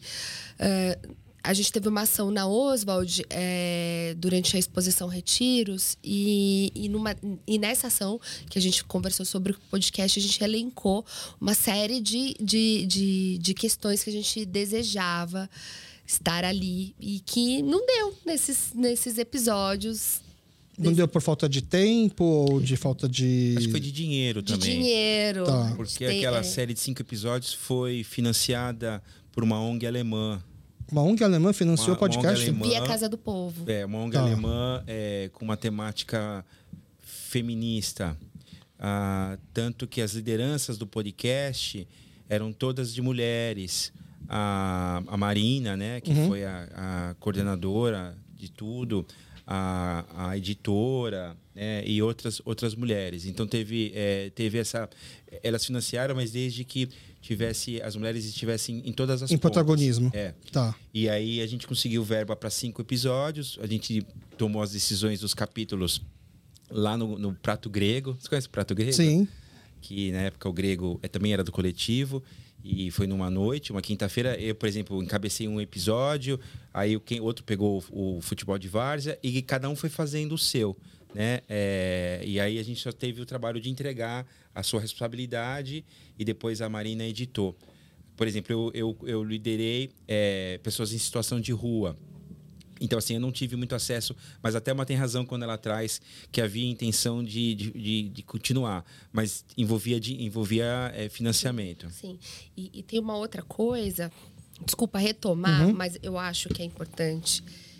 E agora não estou falando enquanto coletivo, estou falando enquanto tema, mas eu acho que tem um muito do coletivo. Uhum. Tem muito do coletivo aí que que você falou que a gente algumas coisas a gente deve deixar para lá para né não, não divulgar. Não não não, não, é, expor. não expor coisa e tal. Mas eu acho que sobre algumas coisas a gente precisa ter posições claras. E eu acho que a virada uma boa virada do coletivo acontece aí. Quando alguém vira pra gente e diz que a gente está sendo xenofóbico aquilo me dói. E, me, e, e, dói nos meus companheiros. No sentido de que se eu estou, se eu estou sendo vista desta maneira, então a gente está fazendo alguma coisa errada. Então a gente precisa repensar. Né? E por, porque eu não quero estar do lado dessas pessoas. Mas essa. É, é, não me interessa estar desse, de, de, desse lado do jogo, né? De, de, de, de defender. É... Enfim, não me interessa. Mas essa reflexão vem após a coluna ou Não, essa reflexão ela vem num crescente. Ela não acontece de um dia para o outro, tá. mas eu acho que ela ganha um baita corpo ali naquela situação em que a gente olha aquele texto e pensa, esse cara tá de uma arrogância, com todo respeito a ele, não sei se ele vai ouvir, mas enfim, é, mas o texto dele é de uma arrogância de se colocar num, numa categoria de ser melhor eu, eu, a gente não pode estar do lado desse tipo de coisa. Assim, não, não nos interessa, sabe? Nos interessa outra coisa. Mas você. Desculpa falar assim, mas para mim, é, o que ele falou, ele só trocou as palavras, mas não era diferente do que o coletivo estava manifestando desde aquelas primeiras postagens. Mas o modo como foi é, então a diferença e, é isso. Expõe, exato, uhum. e, e, nos expõe, nos coloca numa situação de auto-reflexão muito intensa. Então, se ele tira, por exemplo, a palavra cafona, tá tudo bem o texto, por não, exemplo? É, é isso não que... está tudo não, bem. O texto tinha muitos adjetivos que a gente, uhum. não, a gente não gostou. Eu não tô dizendo que o texto dele é, abriu uma janela, eu tô dizendo que intensificou. E. Muito. O José ia falar. Não, eu ia falar que também o texto do Douglas Nascimento, ele também botou uma luz, pelo menos para mim, no, na, na retórica, né? Porque ele traz algumas pessoas para falar dentro do texto. E aí uma delas, eu não lembro quem, ele, ele é associado direto ao coletivo, mas não estava no coletivo. E aí isso também gerou um... É, essas divergências, Desconforto. Uhum. desconfortos. E agora eu esqueci o que eu ia falar. Mas é isso, não foi convidado dentro desse, dessa escrita de matéria nenhuma pessoa integrante da comunidade coreana que não fosse o cônsul. E o cônsul, né, como você bem falou, ele tá vindo de um outro contexto, ele não vivenciou a relação de território. A matéria fala assim: existe até coreanos contra. Aí o que eu explico assim para as pessoas da comunidade é que quando sai uma matéria dessas, todo mundo que não é coreano tem nome, profissão e aí tem um depoimento. E aí, quando vai falar como os crânios pensam, é uma generalização é uma massa, né? sem nome, um pensamento homogêneo. Sim. Né? E a gente. Eu, eu sempre falo assim: tem, tem, todo mundo tem o direito de ser contra ou a favor. Né? Ninguém precisa pensar igual. Só precisa ser justo no tipo de poder julgar ouvindo todo, os, todos os lados, não somente um lado. Né? Então, é até uma crítica que eu faço, assim, porque existe um, uma postagem na Casa do Povo é, se manifestando contra a entrevista do cônsul, tá? Até porque, refletindo assim, na época da entrevista do cônsul, não existia o que tem hoje, que é o projeto da, de iluminação de duas quadras. Aquele projeto não, tinha, não existia ainda naquela entrevista dele. É um projeto que surgiu após é, aquela entrevista, ouvindo mais pessoas do bairro e mais pessoas da comunidade, de que, não, pegar o bairro todo é complicado. Já temos uma rua para Coreia, vamos então cuidar dessa rua para justificar essa homenagem que recebemos após 60 anos de imigração, até porque todas as matérias que saíam falando do projeto eram como se fosse alguma coisa da Coreia vindo para cá, esquecendo que já existia uma comunidade há 60 anos aqui no, no, no país, né? E existe até uma simbologia do, do aniversário de 60 anos aqui para nossa para nossa comunidade e tal. E só que depois da matéria do Douglas Nascimento, e antes e depois, saíram várias outras matérias. E aí, é, sim, que tiraram essas palavras um pouco mais pesadas, né? Só que sempre contando a mesma história, esquecendo que é um projeto de reforma de depois, né? Porque depois que ele deu essa entrevista, depois que surgiu o coletivo, depois que surgiu o podcast, meio que ficou, depois que isso ficou meio quieto, tanto que se vocês forem analisar a linha do tempo do coletivo, você pode ver que teve a fundação, teve um primeiro manifesto e depois vocês tiveram tempo e espaço para fazer outras coisas, para falar sobre os reais problemas do bairro, né? Que eu, desculpa, se o bairro tem muitos problemas, mas não está na Prates nem na Três Rios, na minha opinião, que são as ruas mais movimentadas do Sim. bairro, né? E e aí, conhecendo hoje como foi toda a história, quando o projeto começou a andar na prefeitura, né, o projeto de reforma de duas quadras da Prates, foi aí que voltou a matéria do Douglas, foi aí que começou a surgir outras matérias. E a gente ficava assim, nossa, é, esse, é, esse, é um assunto que as pessoas têm tanto interesse ou alguém está provocando essas matérias? Né? Ou alguém está jogando uma assessoria de imprensa em cima dessas matérias, para essas matérias saírem? Porque uma das, por exemplo, acho que onde mais foi publicado sobre o projeto Keital é no portal da Faculdade de Arquitetura e Urbanismo da USP, através da professora Raquel Ronick. Né? Então, e é sempre assim. No começo, ela compara é, o projeto K-Tal como se fosse um produto do K-pop, assim, como se fosse um produto. Né? As pessoas falam que as como se fosse um, não uma identidade cultural de uma nação, de um povo, mas como se fosse uma indústria pacificada. Né? E essas outras matérias foram saindo e não, não, não tiveram mais manifestos do coletivo em relação. Porque acho que vocês entenderam que vocês não têm mais a ver com esse assunto. Exatamente. Aí a, a crítica que assim eu faria, por exemplo, né? É, Poxa, mas vocês fizeram tanto barulho para falar que é contra no começo, né? A, impressão que passa a- a- quando você começa a enxergar postagem, podcast, etc. Por que, que não tem? Por que, que essas? Ou, ou se vocês são contra, que continuem contra, ou se vocês não são mais contra, que se manifestem do tipo nós não queremos mais tocar nesse assunto por tais motivos, né? Xenofobia não, não é um argumento, sei lá, tipo, ah, é- é- cair para um assunto de xenofobia, não queremos mais nos envolver. Não é o suficiente para sair de uma a gente, pauta. A gente não quer não mais tocar no Não? assunto. É, a, a gente se preocupa com a mudança do nome do metrô. Tá. É, então são coisas que a gente vai resistir. Se, é, Se continuar, se prosseguir. Imagine que, que continue, aí muda é, a questão do metrô e vai mudar. A gente, o coletivo tem uma posição que não quer que mude o nome do metrô, quer que continue sendo Só chamado Tiradentes. Tiradentes. Então, assim, a gente. Mas não- você entende que não é metrô Bom Retiro, é metrô Tiradentes. Metrô Tiradentes, mas Então, Tiradentes foi uma tem pessoa a ver importante. com uma memória, mas tem a ver com a Mas você memória. sabe que o de- Bom Retiro é um bairro que tem três metrôs? Sim. E quais são o nome dessas três estações? Luz. Tiradentes e Armênia. Armênia também é o nome de um Armênia povo. já tá na franja, né? Armênia não tá aqui. Tá Mas na se você franja. pega o mapa da prefeitura, aí- aí até que entra aquela coisa assim, a gente tá falando agora, por exemplo, Eu, eu acho que acabei- a gente tem que entender a constituição histórica do, do, do nome de algumas coisas. E- então, assim- a gente tinha um, um- um- A historiadora vai falar. Tá, Diga. Ali tinha um presídio. tudo bem. A memória daquele presídio precisa permanecer. Mas ninguém tá tirando Tiradentes. Então, mas não, não é para tirar. Mas, ah, mas o nome, o projeto não é Tiradentes. Tiradentes Coreia. Não é, tira, não é Estação Coreia, é Tiradentes Coreia. Por exemplo, Mas, pô, a, a Rua mas- São Caetano, a Rua das Noivas, no entendimento da prefeitura, é Bom Retiro. Ali ainda é Bom Retiro. Se você pega no mapa da prefeitura, onde, onde que é o bairro Bom Retiro, ele pega a Armênia, ele pega Tiradentes, ele pega a Luz. Entendeu? O distrito do Bom Retiro. Isso.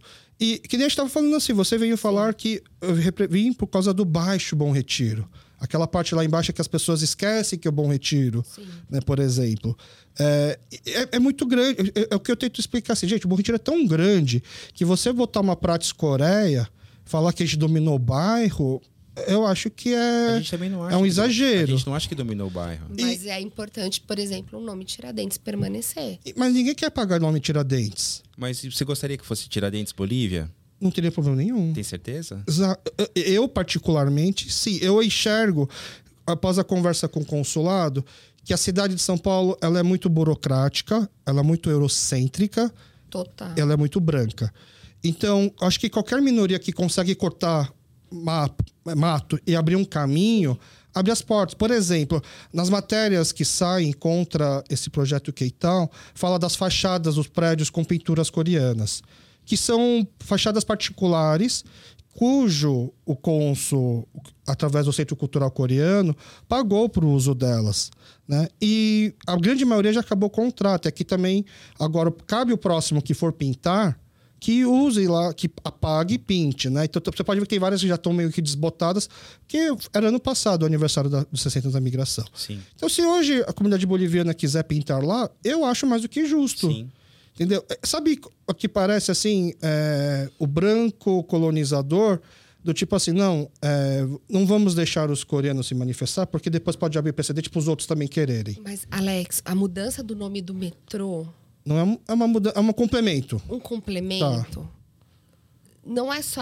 A gente tem que entender no contexto da cidade. Assim, várias estações mudaram. Quais são os, os interesses que estão por trás? Às vezes são, sei lá, são empresas, são. A, a gente tem que entender o processo para alteração. Mas, E- e- mas, sobretudo, assim, se segue o trâmite. ótimo. É, teve outras trâmite- estações que mudaram de nome. É para nomes Teve. priv- privados, inclusive, né? E, e foram privados. surgindo novos coletivos contra esses projetos. Tem, sei, eu ah, sei tem sobre um o meu coletivo bairro. importante. É, não, assim, a um gente coletivo sabe da, importante. do Saracura Vai Vai. Saracura vai vai, não sei se você sabe do contexto. Da, da Bela Vista, da, É, da- do, quilom, do eles Quilombola. estão brigando para que o nome do metrô novo não seja Santos Dumont, seja Saracura vai vai.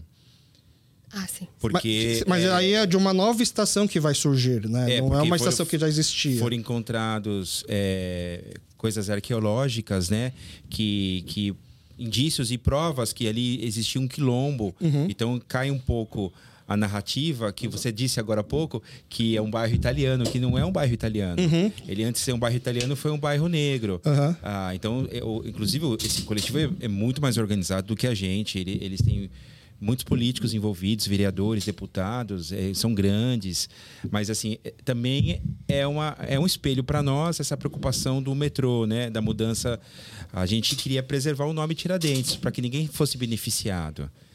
Ah, eu acho que se virasse Tiradentes, Colômbia, eu não sei se a comunidade coreana iria gostar.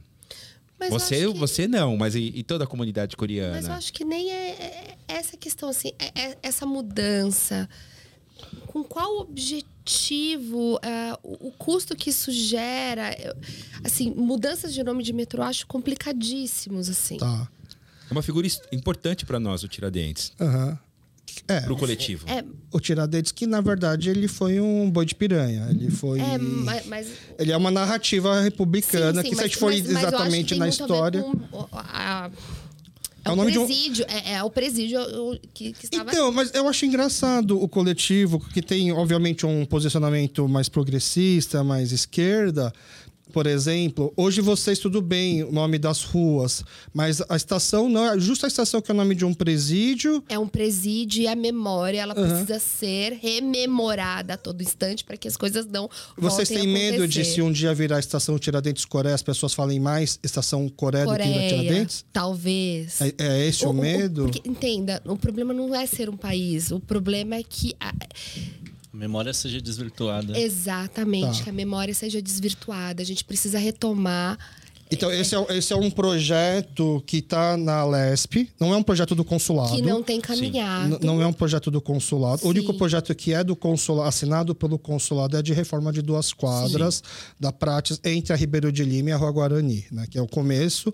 Quem sabe um dia consegue fazer até o final. A Rua Prates, que foi inclusive é, notícia há um tempo atrás, pela mudança do fluxo da Cracolândia, que desceu toda a Rua Prates e foi saiu em muitas matérias de jornal que era uma rua abandonada, que é uma rua que não tem comércio. Ah, é? Saiu em matérias assim, porque eles julga, eles eles pegaram aquelas duas quadras finais, que simplesmente tem uma igreja, tem um centro-dia, tem uma escola, falando que lá não tem comércio e também que se tipo, ah, se a Cracolândia mudar para cá, não tem problema, que não vai atrapalhar ninguém, né? Como se fosse alguma um, um discurso mais simples, né? Mas é, a, a rua própria rua Prates Coreia, no começo, é, é uma rua tão importante no bairro, mas que, para quem não frequenta o bairro, acha que realmente é uma rua que está apagada. Um dos motivos que eu quis gravar muito com vocês, mas assim, eu estava sempre esperando um, um- passar a turbulência para a gente poder conversar, para a gente poder fazer uma hora e meia de conversa sem ter que ficar falando de que tal, que tal, que tal. Porque eu sei que hoje o coletivo está muito mais preocupado com outras questões. Que adora, que, adoro- que quero muito que tenha tempo a gente possa conversar também. É, só que essas não está passando, né? Infelizmente, é, é, vai fazer quantos anos desde que o coletivo vai fazer dois anos é, e esse projeto ainda está, assim, a gente não sabe se vai para frente ou não vai, entendeu? Hoje quem toma frente dessa oposição não é mais o coletivo. Hoje quem levanta pedido de vistas no Condefat, numa Compresp ou até no IFAM é a Casa do Povo, é é assinado pela Casa do Povo, né? E aí é onde eu brinco assim, ah, a máscara caiu, né? Não é mais do tipo, sabe, não tem aquele meme do Scooby-Doo, que onde o cara que é é o, é o monstro, aí tira a máscara, é quem tá por trás, né? Então eu enxergava no coletivo sendo usado, tirou a máscara do coletivo, na verdade é a Casa do Povo, né? Era essa imagem que eu tinha. Só que hoje, não sei se pro bem ou mal, na Casa do Povo, o coletivo não está mais tomando a frente nessas ações e a própria Casa do Povo. E aí não tem mais por que vocês responderem por isso. Né? Porque não são vocês que estão fazendo essa oposição. Eu queria muito deixar assim é, o mais fácil de as pessoas entenderem que hoje quem está fazendo uma oposição ao projeto não é mais o coletivo. Eu posso falar isso ao projeto da, da Prates. Né? Porque nem você falou, se a gente for falar sobre estação Tiradentes, vocês são contra. Sim. Vocês se manifestariam, vocês fa- fariam alguma, algum manifesto, né? Das luminárias, você, você Das fala- luminárias da A gente tem quadra. uma posição, uma posição sobre as luminárias. É, é uma, uma posição oficial do coletivo? Sim. Se, f- se- desde que seja a, a passar pelos trâmites legais, né? E que, que haja transparência, o coletivo vai respeitar. Tá. Essa seria a posição do coletivo em relação. Mas, ou seja, vocês não estão. Vocês estão no muro. Vocês não estão falando se vocês são contra ou a favor do projeto. É assim, de como ser feito, é isso. Passa um pouco, Alex, por esse lugar de essas. A gente en- en- en- é, enxerga como uma possibilidade do, do avanço na Três Rios e do metrô. Isso nos, realmente nos preocupa. De, de ser. de passar Aham. na LESP, no caso do metrô, e na Câmara pouquinho mais dos próximo. Uhum. Vereadores, no caso da Rua Três Rios. Isso nos deixa, um- isso nos, nos traz desconforto. Então, a gente prefere é, ficar nessa posição. É, porque uma vez que passe, esse, é, é, pode ser que o, o, a, a- a- o cônsul comece a pensar no dia seguinte. Ao dia ah, seguinte, consegui essas duas quadras, agora eu quero um pouco mais. é, então isso a gente, a gente observa, né? Uhum. Então, assim, nossa posição é, é de, de apoio à mudança da rua, isso já está consolidado, é de respeito à implementação das luminárias é, com, essas duas, com essas duas premissas de transparência e que passe pelo... é, é, Pelos órgãos competentes pelos que órgãos possam julgar. Mas aí a gente é, segura, é, é, não, não, se, não se expõe mais, porque a gente tem uma real preocupação que, que no dia seguinte, agora a gente vai por aqui. E aí a gente vai fazer oposição. Mas, mas o mesmo não deveria valer para todos os outros projetos? Se for passar de forma transparente nos órgãos competentes, teria o porquê se opor? Por que, que algum, um projeto específico, tudo bem acontecer se for projeto da forma correta, legal, e os outros projetos, mesmo indo para a forma correta, legal, nós iríamos nos manifestar contra? Quer falar, José Giovanni? É, na minha perspectiva, tem muito um recorte, né? Tipo, e como você mesmo bem colocou, a, a Rua Prates, a Três Rios, elas são fragmentos de um bairro que é muito grande, né? E a gente percebe todas as outras instâncias que tem nesse bairro, todas as outras problemáticas e tal. O metrô, ele já é um, um marco de narrativa que você vê estampado no metrô, no mapa, né? Então, ah, eu, eu gostaria até de citar as questões que geraram problemáticas na Estação Japão Liberdade Tá. que houve também um movimento é, de rememória de coletivos. Eu acredito que o Saracura Vai Vai esteja envolvido também né, nessa questão de relembrar a memória negra, que liberdade ele vem, né? Em menção à população afro que ali esteve antes de, antes de se tornar o bairro e depois a vinda da, dos migrantes japoneses. Então, isso gera uma série de problemáticas que, mesmo após implementado, estão acontecendo. Né? Que a, a discussão de se tornar é, Japão, liberdade e África, né? Não, não cogitaram tirar o Japão, né? Teve brigas ali que, se você for ler matérias, tem gente que quer tirar. Tem gente que fala, não, tem que se respeitar a, a presença da comunidade é, japonesa, mas também tem que rememorar a africana. Aí tem gente que, não, tem que tirar tudo. Então, tipo, gera uma série de desdobramentos que não cabe a um grupo de pessoas Legal. dizer o que é válido ou não é válido. Mas im- impor narrativas gera divergências, né? Ou e aí a gente entra no clássico papo de colonização. A narrativa hegemônica é a narrativa que vai se sobrepor às outras. É, colocar Tiradentes Coreia cria uma certa hegemonia e, e talvez cria uma certa uma, uma certa falsa impressão de que tipo ah então agora a gente também pode porque tipo não é igual para é, o, o, o processo que, se for realizado pela comunidade coreana, for realizado, não vai ser igual para a comunidade boliviana, para colombiana, para N co- comunidades, porque não, não vai ser da mesma forma e não vai ter o mesmo peso. E é isso, tem uma série de desdobramentos, porque é isso, como você mesmo falou antes aqui em off, né? Você se via como uma pessoa, tipo, ah, sou uma pessoa de pele clara, né? Então, em certos momentos, você lida como branco. Isso para comunidades racializadas, indígenas e africanas, negras, não, vai, não é vista da mesma forma. Então, tipo, já há um, já há um, um distanciamento, tanto econômico quanto social, quanto de etnia. Então, hoje a, hoje a cultura coreana tá, tá em voga, tá em moda e tá sendo apropriada por muita gente que não, que não é da, da comunidade coreana, né? E, e, de, e, de, fato, se tornou um produto que às vezes nem a comunidade coreana tem noção do que do que está sendo feito. Eu, na minha perspectiva, enquanto uma pessoa imigrante, que eu tenho é, o conhecimento do, da, do, dos significados da, da dos, dos, símbolos culturais, eu me incomodo se uma marca aqui no bairro pegar algum símbolo da. Esse símbolo, por exemplo, assim, que representa Tiwanaku pegar esse símbolo e começar a estampar em, em roupas de vestido e vender a, a preço X e tal, se apropriar de um preço por explorar a parte de uma mão de obra que faz parte desse, desse elo, mas não valorizar ela no sentido comercial, no sentido tal, e só se apropriar de um, de um símbolo para poder vender. São, são símbolos que você se apropria para criar hegemonia. Então, tipo, é muito perigoso a gente entrar nessa discussão sem entender os desdobramentos da, da, dessas questões. Então, por isso, é, não uma, uma, um posicionamento afirmativo ou negativo em relação a, a, a certos pontos, porque isso gera desdobramentos que a gente não tem dimensão. Mas sim, todas as comunidades que estão aqui em São Paulo, migrantes, imigrantes, têm o direito de reivindicar o direito à cidade. Então, sim, tipo, é um direito a comunidade coreana ter uma rua em sua homenagem, ter os comércios que tem, se tudo for aprovado nos trâmites, for ter a transparência de consultar a comunidade do bairro em geral, Mas... e isso for aprovado, isso tudo vai, Mas... vai acontecer e, e, tem que ser respeitado porque as comunidades elas têm que ser respeitadas no seu direito de exercer o seu direito à cidadania e buscar representatividade, uhum. seja por meio de patrimônio, né, que seria uh, essas luminárias nesse exemplo, ou de representatividade em, em outros setores, como eu busco no campo cultural. Não tem representatividade da, da minha comunidade em vários setores da, da cidade. E é a, é a comunidade mais presente aqui. Sim, e, e só reiterando, assim, especificamente quanto ao metrô Tiradentes, é, a, e, e é, é, um problema que nós temos. A gente teve.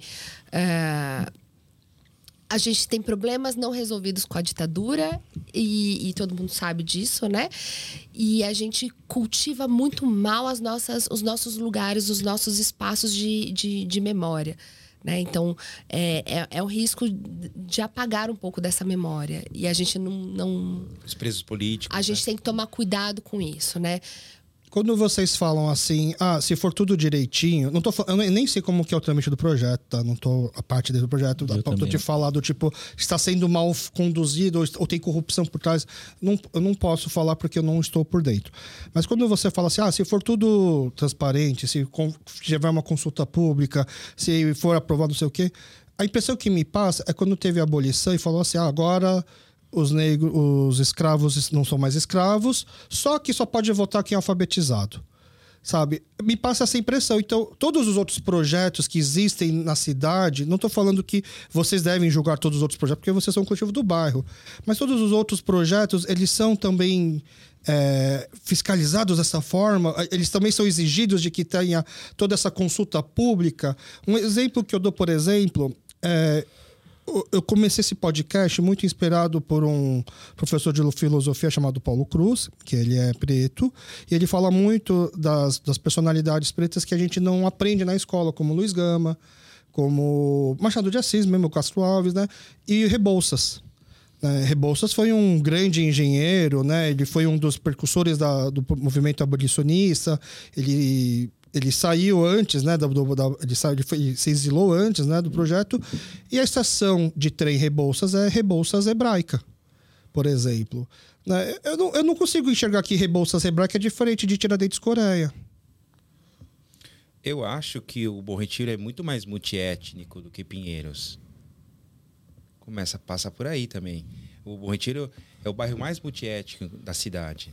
É, será? Eu acho que é o Brás. Mim que é o Brás. Eu, é. eu refleti sobre isso. Você vai, o, se você o, caminha no Brás, é muito mais claro isso. O Brás está crescendo nesse sentido e pode ser sim que uma hora Mas está crescendo porque estão deixando crescer, sim. diferentemente aqui do Bom Retiro. Ele está, ficando, é, é, ele tá, é, ele tá, sim, cada vez mais representado por várias nações. É, aquele dia que você me falou, eu pensei sobre isso. Você anda no bairro, é, uma grande mistura. Mas, assim, a, a, o, o, voltando a Pinheiros, Pinheiros não é tão multiético como o Bom Retiro. Então, pra gente, acho que é mais, eles, não, não, eles não se incomodaram. Mas alguém acusa a Hebraica de estar fazendo o apagamento, a história preta de Rebouças? Ninguém acusa eles É, disso. também, eu não sei qual foi o momento histórico, Alex, que, que as pessoas lá não reivindicaram. Mas a Exato. gente aqui tá reivindicando. Eu não sei. A gente, É, né? Sobre exemplo. eles. Então, mas a minha, a minha questão é essa: a gente não. A, a gente tá botando. a Gente, eu digo assim, vai, o bairro tá botando muita energia. Assim, a- alguém foi isqueirinho antes para levantar todas essas questões, né? E, e são pessoas muito influentes na questão urbanística da cidade, tá? É, a gente foi levantado isso, mas aí. E a gente comprou essa ideia. Entendeu? E aí a gente começou a levantar esses questionamentos. Só que a gente se questiona isso. Como que foi a, a ideia do nome Armênia? Desde o começo foi Armênia, desde o começo foi Tiradentes, por exemplo. A gente não. Desde o começo da, da, da história. Se eu não me engano, a estação metrô, Tiradentes, o metrô Tiradentes ela teve uma proposta de outro nome antes, se eu não me engano Ah, isso sei. entendeu? Mas tudo bem, vamos lá. A gente está gastando assim nosso tempo, nossa conversa, e aí assim eu vou até explicar para os ouvintes que quando surgiu, quando teve aquele grupo de WhatsApp onde eu participei do Macau, logo em seguida a gente foi convidado a participar de uma apresentação do coletivo na oficina Oswald de Andrade. Vocês estavam nessa Eu não apresentação? estava. Que Não, não, não. A gente. É, você está falando da exposição Retiros, né? Não, ele tá falando do. do Foi Bom uma Retiro em exposição. Bom Retiro em Construção. Não. foi, onde, foi onde foi apresentado o projeto alternativo. Isso, dentro da exposição Retiros, o coletivo ele foi convidado para compor essa exposição, Uhum. né? É, e aí a gente pensou diversas ações, diversas.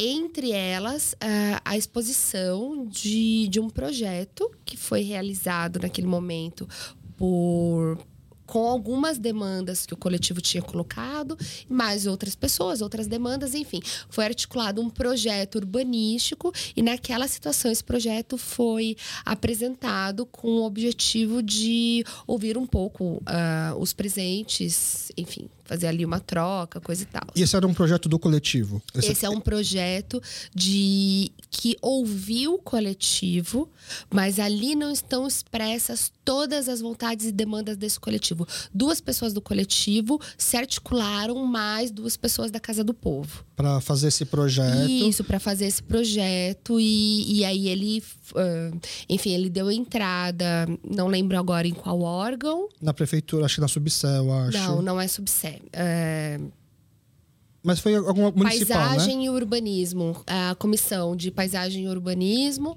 é, mas é um projeto que a gente, inclusive, discutiu, debateu um, um tanto, porque ele não dava conta de, de, de várias demandas que a gente que a gente desejava, né?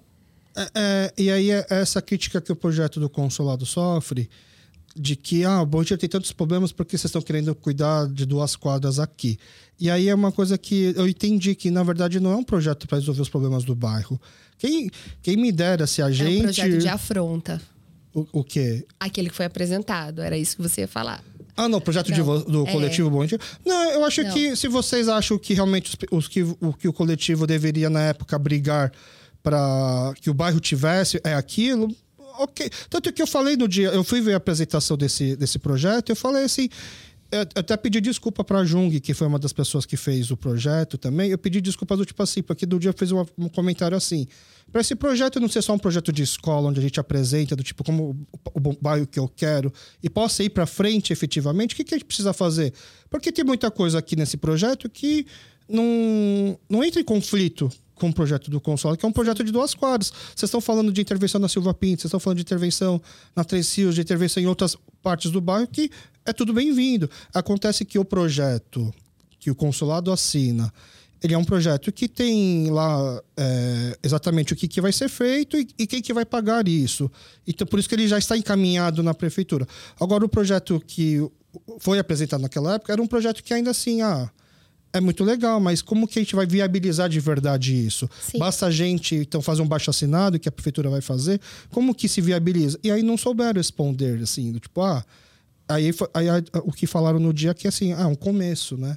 Então, tudo bem, é um começo, mas a gente precisa barrar outras coisas para poder fazer esse projeto ir para frente. E até, e até onde eu sei, aí vocês me corrigem se eu estou errado, esse projeto, ele não está mais na mão do coletivo. Não. Não. Ele está na mão de quem? Pulou. Ah, a gente tá na mão dos arquitetos que produziram ele. Tá. Mas ele está sendo apresentado. Sempre que se Sim. fala, na verdade, na prefeitura sobre o projeto da reforma da prática, ele, ele é apresentado tipo assim, uma alternativa. É é uma alternativa se você já tem alguém para bancar, financiar e botar esse projeto em prática. Mas se, não- se, se você não tem quem faz isso, não é uma alternativa. Né? Então, mas sobre esse projeto a gente. Mas não incomoda vocês ajudarem num projeto e depois não ter mais. É como se fosse a coluna do Douglas Nascimento, não? Não, vocês. não. Não, não, não porque ele seja xenofóbico, mas assim, ele, ele foi motivado, ele surgiu a, partir do coletivo. Então, é, é um- é um projeto que não dá conta das demandas. A gente elencou várias coisas. É, ele não dá conta da parte mais baixa do bairro, ele não pensa a questão dos idosos, ele não pensa a questão das crianças, ele não pensa, Uhum. né? Ou então de maneira muito sutil. O projeto que o coletivo apresentou naquele dia na oficina Oswald de Andrade. Exato. Mesmo assim, ele foi apresentado. É, mas o coletivo. Ele foi, é, o aí ele coletivo foi é- apresentado de maneira inicial, porque ele precisava ser, depois daquela apresentação, redimensionado, de acordo com essas coisas que, enfim. Uhum. ah, o que, que a gente concluiu no, no- dentro do coletivo? Que a gente vai gastar. Quando, Direcionar. quando ele for prático, possível, Aplicável. aplicável, e a gente for convidado, a gente colabora nesse sentido. Tá. Enquanto ele, ele é só uma ideia sendo discutida. Um projeto de escola, quase. É um projeto arquitetônico que Aham. nem, não necessariamente tem a ver com as práticas, né? A- Assim, a vida ela demanda outras coisas e que, que nem sempre a pessoa que está dentro ali da academia ela dá conta disso. Quem sabe é quem vive, né? Todo dia. Então, quando ele for viabilizar, né? quando isso e a gente for convidado, a gente dá o nosso pitaco. Mas, sobretudo, é um projeto que achamos bonito, mas não dava conta de uma série de coisas que a gente pontuou. E vocês sabem me dizer hoje quais são as prioridades do coletivo? A prioridade do coletivo é dar visibilidade e gerar renda para as pessoas daqui. Tô errada? Tá certo. Dar visibilidade e gerar renda pessoas. Visibilidade e renda. É. A Tá. gente quer articular ações que. ah, eu, eu vou voltar um pouquinho, tá? Por que, que me encanta o Bom Retiro? Por que eu gosto daqui? Porque eu caminho pela, pelas esquinas e eu consigo conversar com as pessoas. E as pessoas me reconhecem, reconhecem meu filho. E a gente consegue dialogar. E a gente estabelece pequenas redes, pequenos afetos. Eu acho que um bairro, ele, eu- apesar do bairro ser muito grande, ter muita gente, tem as pessoas que vivem e as pessoas que circulam, né? Um número gigantesco de, de, de trabalhadores. Eu acredito que é possível a gente estabelecer essas redes de solidariedade, né? As comunidades, seja a comunidade judaica, a paraguaia, a coreana, eles vêm e cada um do seu modo estabelecem essas redes de solidariedade nas suas comunidades. O que, eu, o que a gente entende é que seria significativo ampliar um pouco dessas redes. As pessoas se comunicarem, estabelecerem mais contato. Porque tem a ver com pertencimento, tem a ver com vontade de estar, vontade de melhorar, vontade de se comunicar. Então, o, o, o- qual que tem sido o nosso foco? é, estabelecer essas redes. É dialogar com as pessoas é, e tentar pensar ações em que essas pessoas, essas potências, esses saberes locais, eles sejam visíveis e que se rolar, que gere uma rendinha para essas pessoas, né? E aí a gente, ah, a gente dá mais ênfase para. Bom, a gente tem uma série de comércios, de restaurantes, de, de, de coisas que já estão estabelecidas, já são reconhecidas. E que são importantes, e que a gente não ignora eles, mas sobre eles a gente não precisa falar, porque eles já têm o seu espaço. Não nos interessa. Então, dar visibilidade a quem não está sendo enxergado e, Isso. dar, e, e ajudar a construir uma renda a quem não está conseguindo ter essa Pelo renda. menos tentar, mas passa por isso, pela ideia de, de, de você. de, de, de pertencimento, né? Se eu entendo este bairro como é meu, se eu Uhum. o desejo e me preocupo, eu vou manter ele um pouco mais limpo, eu vou me importar com o vizinho, eu vou reparar naquele morador de rua, né? Que é uma população que está aí e que é Naqueles invisível. moradores, né? Porque não é só. Exato. É um bairro que tá, tem que bastante. Tem. Aham. Mas eu vou reparar, eu vou me preocupar. Enfim, é, é tentar estabelecer um pouco de relações mais humanas, mais. Então a gente tem feito ações nesse sentido. Como? Você vai me falar de maneira prática. Por exemplo, é, nós fizemos uma ação que eu acho que foi belíssima. ah, no, no Sesc Bom Retiro, no aniversário do bairro tá? E aí a gente conseguiu, por exemplo, levar um grupo de harpas e dança paraguaia para abrir o evento. A gente fez uma caminhada pelo bairro. É, Enfim, a gente fez um zine sobre a memória do lugar. É, Isso trouxe a visibilidade. Exato. E a renda também? Sim. pouco, veja bem. As pessoas não estão saindo ricas daqui. mas alguma coisa, mas tem, tem- tem a grana, a grana Aham. e tem o. Mas- Mas de forma prática, para as pessoas entenderem como que entra o dinheiro nessa questão. Aí a gente precisa. A gente tem buscado aí é, parceiros institucionais. Tá. O Sesc, por exemplo. O Sesc, por exemplo, é o Sesc que viabilizou, ele pagou Isso, o pessoal para poder fazer isso, essas o Sesc é um coisas. importante parceiro, o Museu da Língua Portuguesa, a O- o articulação Sesc- local. O Sesc Bom Retiro, ele fica no Bom Retiro? Não, ele fica no Campos Elíseos. Tararam, Tá. Grandes mistérios. É, no, naquele mapa que eu vi da prefeitura, ele fica nos Campos Elíseos. ele- Exatamente. Mas é o Sesc Bom Retiro. Tá. E que então, vamos. Sabe quando a gente vai empurrando, empurrando um pouquinho mais a cerca pra lá? Então, vamos falar que lá é bom retiro, então, gente. Mas já ouviu falar que é bairro é, é um conceito muito complicado, porque bairro tem a ver com afeto, né? Tá. É isso, bairro tem a ver com afeto. Ah, o, o- a divisão distrital é uma burocracia da administração pública. Então, o distrito do Bom Retiro, Pega até a Rua das Noivas lá. isso. Ele pega, Pega. até a marginal. Ele pega até a Via do Estado ali. A, a rota é no Bom Retiro. Exato. da prefeitura. tem um pedacinho ali embaixo que é maravilhoso, que é a Vila Sá Barbosa. Bom Retiro. É, mas. E, e tem o bairro do Bom Retiro, né? Que é esse pedaço de Tiradentes pra cá. E aí, de alguma maneira, o Sesc se entende como Bom Retiro e tudo bem, a gente é feliz com isso. Até, até porque, assim, a minha igreja, até 2003, ela ficava no Ipiranga, né? E quando viu-se a necessidade de ter uma igreja maior por conta da, do, do crescimento da, da comunidade, não se pensou em outro bairro para vir, a não ser o Bom Retiro. E aí, todo mundo imaginou que quando fosse vir para o Bom Retiro, fosse ficar no que a gente estava falando de Alto Bom Retiro. Só que ela tá lá embaixo. E a pessoa, nossa, mas lá embaixo, perto do ferro velho, né? Mas era onde o dinheiro dava para comprar alguma coisa para poder fazer a igreja. Então vamos lá. E lá vai ser bom retiro, lá é bom retiro. E é, é isso, né? E até, até então, pra gente, não, lá para baixo, não, era bom retiro, assim, na minha, na minha visão, né? E aí hoje até fala assim que a comunidade coreana, porque muito se fala de que o- é um bairro de passagem de imigrações. Então, porque no, em mestrados acadêmicos fala lá que passou a comunidade grega, passou o pessoal do leste Russa. europeu, russo, e os italianos, e que os coreanos também passarão. É, é isso que se é isso que se vende na, na academia, né? É isso que se vende na, na USP, né? E eu falo assim, é, acho que não, porque se você vê os bairros de comunidade fora do mundo, os- as comunidades brancas passam, porque elas conseguem se integrar bem em qualquer outro lugar. Então, os italianos passaram aqui pelo Bom Retiro, eles podem se sentir confortável em qualquer outro lugar, porque ele não vai ser visto como um imigrante.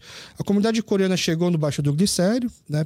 Por que, que era Baixo do Glicério? Porque era próximo à liberdade, mas era muito mais barato. E a, a Coreia foi uma colônia japonesa, então os primeiros coreanos que vieram para cá sabiam falar japonês, então era importante estar perto mas logo começou a vir para o Bom Retiro. Teve um pessoal que chegou a sair, né? Teve uma ascensão social e chegou a sair do Bom Retiro. E hoje o que a gente vê é nossos avós querendo voltar para o bairro, Ou se, é, porque não chega no momento que eu quero estar perto do. Eu quero poder ir é, andando até meu mercado, eu quero poder ir andando até minha igreja, sem precisar né, se deslocar de um outro bairro até o Bom Retiro. Ou seja, não, não acontecesse essa passagem do tipo desse êxodo do Bom Retiro. Né? E aí eu falo assim, hoje a gente usa o bairro, né? a gente vive o bairro em cima onde tem os restaurantes do mercado, a gente vive o, o polo têxtil, né, que não dá para. A gente está falando de Bom Retiro até. Acho que não dá para imaginar 15 anos atrás ficar falando do Bom Retiro e não comentar né, das confecções, por exemplo, mas a gente ficou o tempo todo sem falar delas. Então a gente trabalha na parte têxtil e a gente frequenta. Nossas igrejas elas estão lá no Baixo Bom Retiro, né? As, as, as três maiores igrejas da comunidade elas estão lá embaixo. Então a gente acaba entendendo que o bairro é muito grande para ficar reduzido, na, na, minha, no meu entendimento, a uma estação de metrô, já que tem três, a duas quadras de uma rua e uma, uma e uma segunda rua, sendo que nenhum desses nomes que a gente está entrando é uma completa transformação, mas só um complemento. Mas eu respeito o posicionamento de vocês até enxergarem do tipo, até aqui tá bom e a partir daqui eu acho que é um pouco demais. É, é mais ou menos essa leitura que eu devo fazer? Não. Ou um pouco simplória? Quem é que sou eu na fila do pão para dizer o que é de mais ou de menos? Você é a tema do coletivo, que é por isso que você está aqui. Não sou ninguém, mas eu me preocupo com o espaço de memória, sobretudo as memórias da ditadura. Isso é algo que me cria um desassossego mas, muito grande. Mas, mas Quer, falar, quer, quer, quer, puxar algum dado? Não, é porque. Não, não é o dado, ah, tá. não. É porque você falou sobre esse movimento de voltar para o bairro. Talvez o José possa falar muito melhor que eu sobre isso, mas ocupação do bairro tem a ver.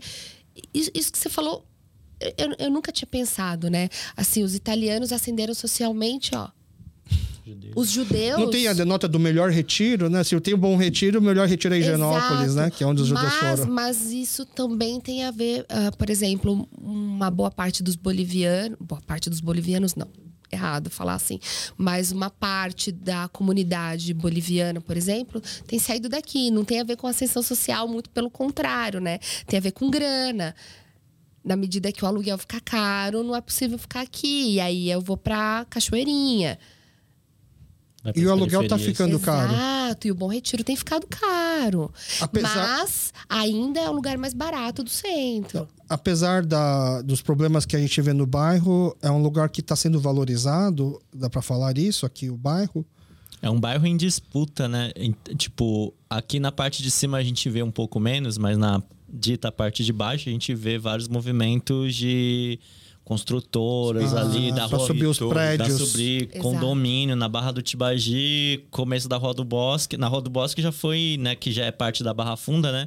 Já foi completamente tomada por condomínio. Você vê umas cinco, seis construções de condomínio levantando.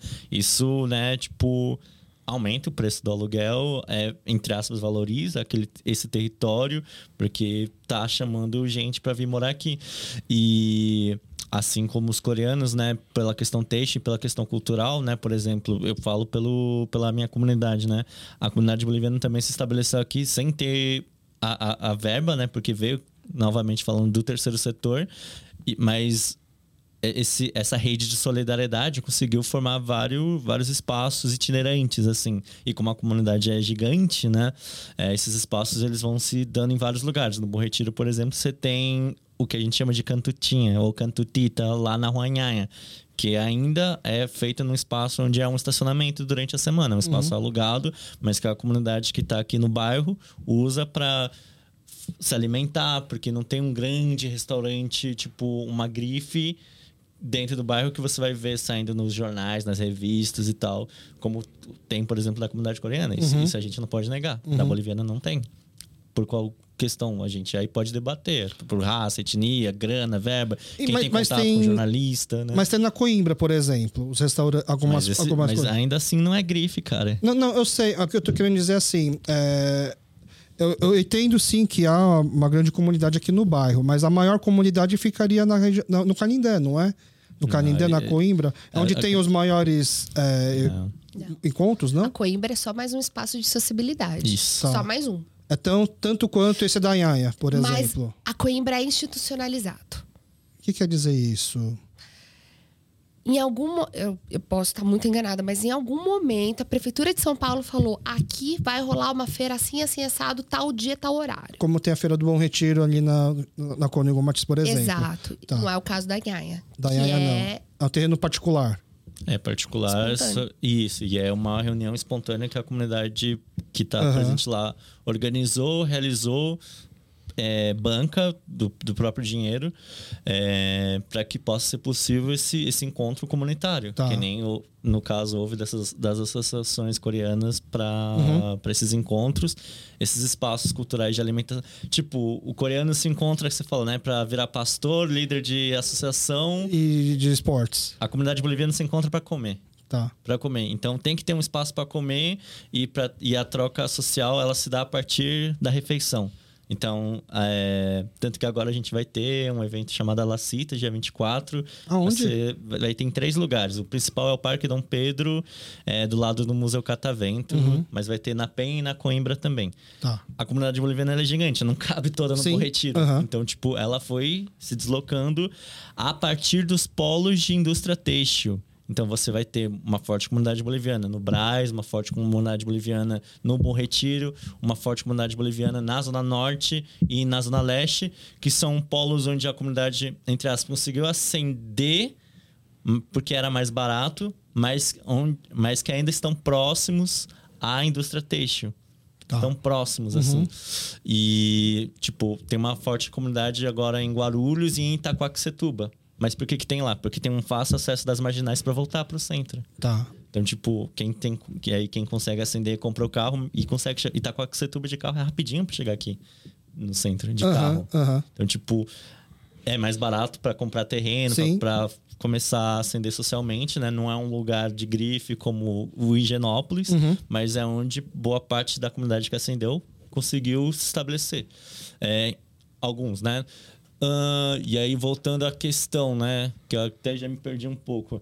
É, muita, muita da comunidade que está aqui no, no Bom Retiro, ou perto das indústrias têxteis, é, para se manter aqui, porque diferente do, das comunidades negras periféricas que acabam sendo empurradas para as periferias, uma comunidade que depende do trabalho têxtil, ou seja, produção em massa de serviço, né, de, Uhum. de, de confecção. Não dá para pegar metrô, ônibus com um saco de serviço para entregar aqui no centro. Tem, Uhum. que se- tem que conseguir se manter aqui.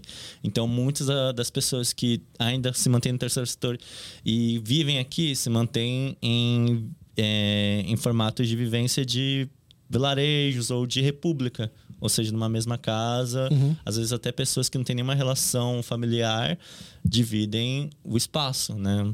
Como é que eles chamam na casa do povo?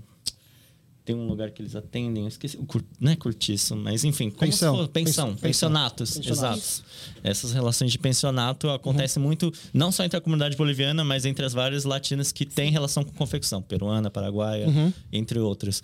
Então, tipo, essas comunidades elas resistem aqui no bairro. Então, tipo, isso, E- isso é algo bem diferente, talvez, da coreana. E aí a gente estava aqui duas horas conversando, né? Já vai dar duas horas. Aí a pergunta que eu faço assim, a- a gente, eu fico às vezes me preocupado assim. Você tá cansado? Não, nem um pouco. Adoro conversar isso Tá daqui. Eu, eu, eu seria uma das pessoas que ajudariam as reuniões do coletivo a ter três horas, tá? então, eu, eu vou, eu vou tentar ser. se- é, o quanto a gente está conversando um assunto que não sai de uma bolha. Né? Porque, nem você comentou, assim, a comunidade boliviana, a com- a, a comunidade latina, ela sabe que está tendo essa questão do K-Town e como eles enxergam isso, entendeu? É, o- porque recentemente, nem, os- nem a própria comunidade coreana estava entendendo por que está demorando tanto para sair uma coisa que tinha sido anunciada dois anos atrás. né? E aí acaba. Eles devem imaginar, nossa, que incompetência do consulado de botar um projeto no para frente, né? Ou do tipo, ah, Brasil, essa burocracia. Acho que eles nem sabem que não está indo para frente por conta de uma oposição.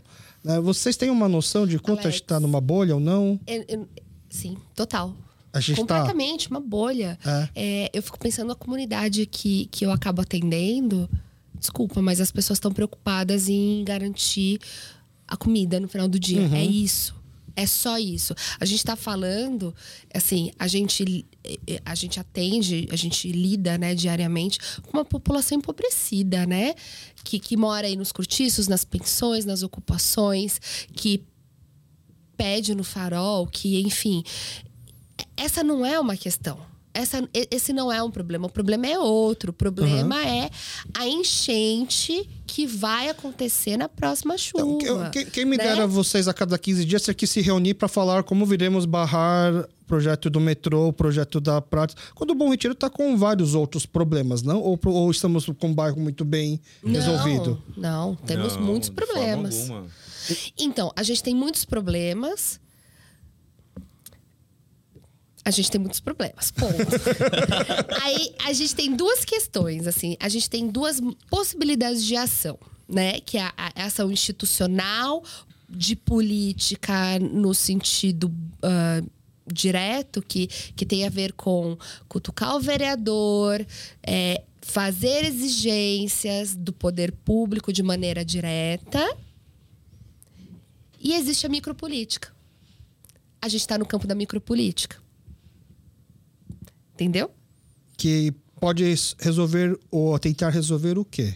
Eu não sei se a gente resolve, mas a gente pode criar a gente pode ajudar na reflexão sobre os problemas, tá. entende? Uhum. Eu, não, eu não vou.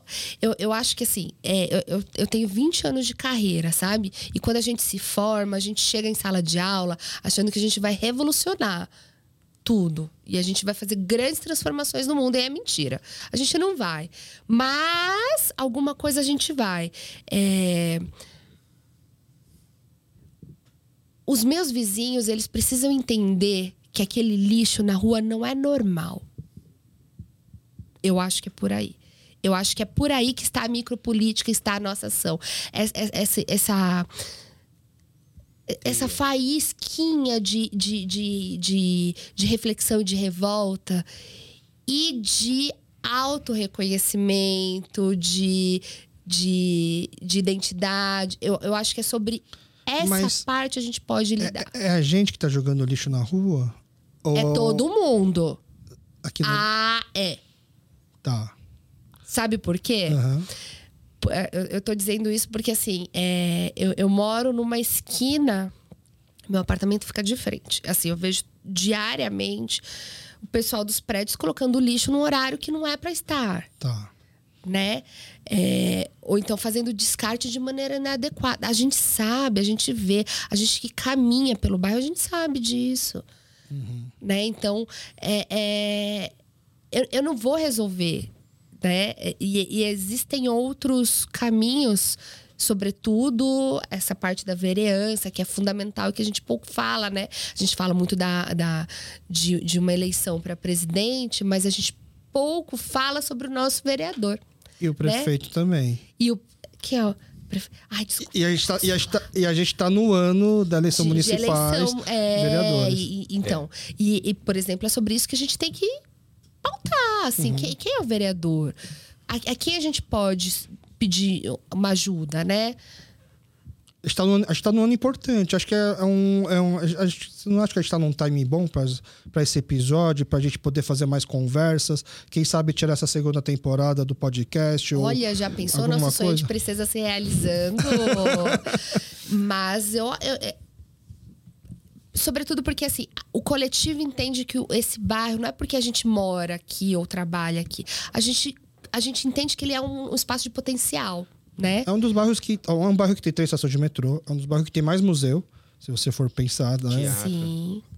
Tem teatro. É um bairro, assim, plano né? É fácil andar, né? Sim, tem, obviamente, né, a gente está falando até agora de baixo e alto, mas no geral ele é um bairro plano. Sim. Ele tem indústria, ele tem comércio, ele tem pessoas morando.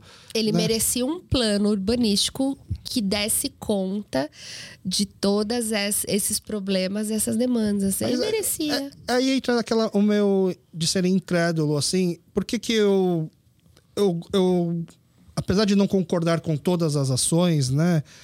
Que, que a gente discutiu aqui agora, tanto da ideia de vocês quanto do consulado, mas por que, que assim, eu não tenho coragem de fazer uma oposição? Porque é alguém tentando fazer alguma coisa, entendeu? E a gente obviamente, o nosso poder de voto, de pedir alguma coisa é grande, mas se a gente, toda iniciativa que a gente conseguir não boicotar e ir para frente, acho que o bairro só tem a ganhar, não? É, quando vocês a gente assim falou sobre, por exemplo, a estação de metrô, a gente falou sobre a Três Rios, por exemplo. Esses são projetos que foram, que são assinados ou que são liderados por políticos. Tá? O projeto da do, do metrô Tiradentes Coreia não é um projeto do consulado. O consulado ele pode querer ou, ou, ser a favor desse projeto, pode até ser um lobista do projeto, mas quem bota esse projeto na Lesp é, a, é o Comitê lá de Relações Internacionais da Lesp. Quem coloca, por exemplo, a proposta de 3 Rios CU é uma vereadora. Né?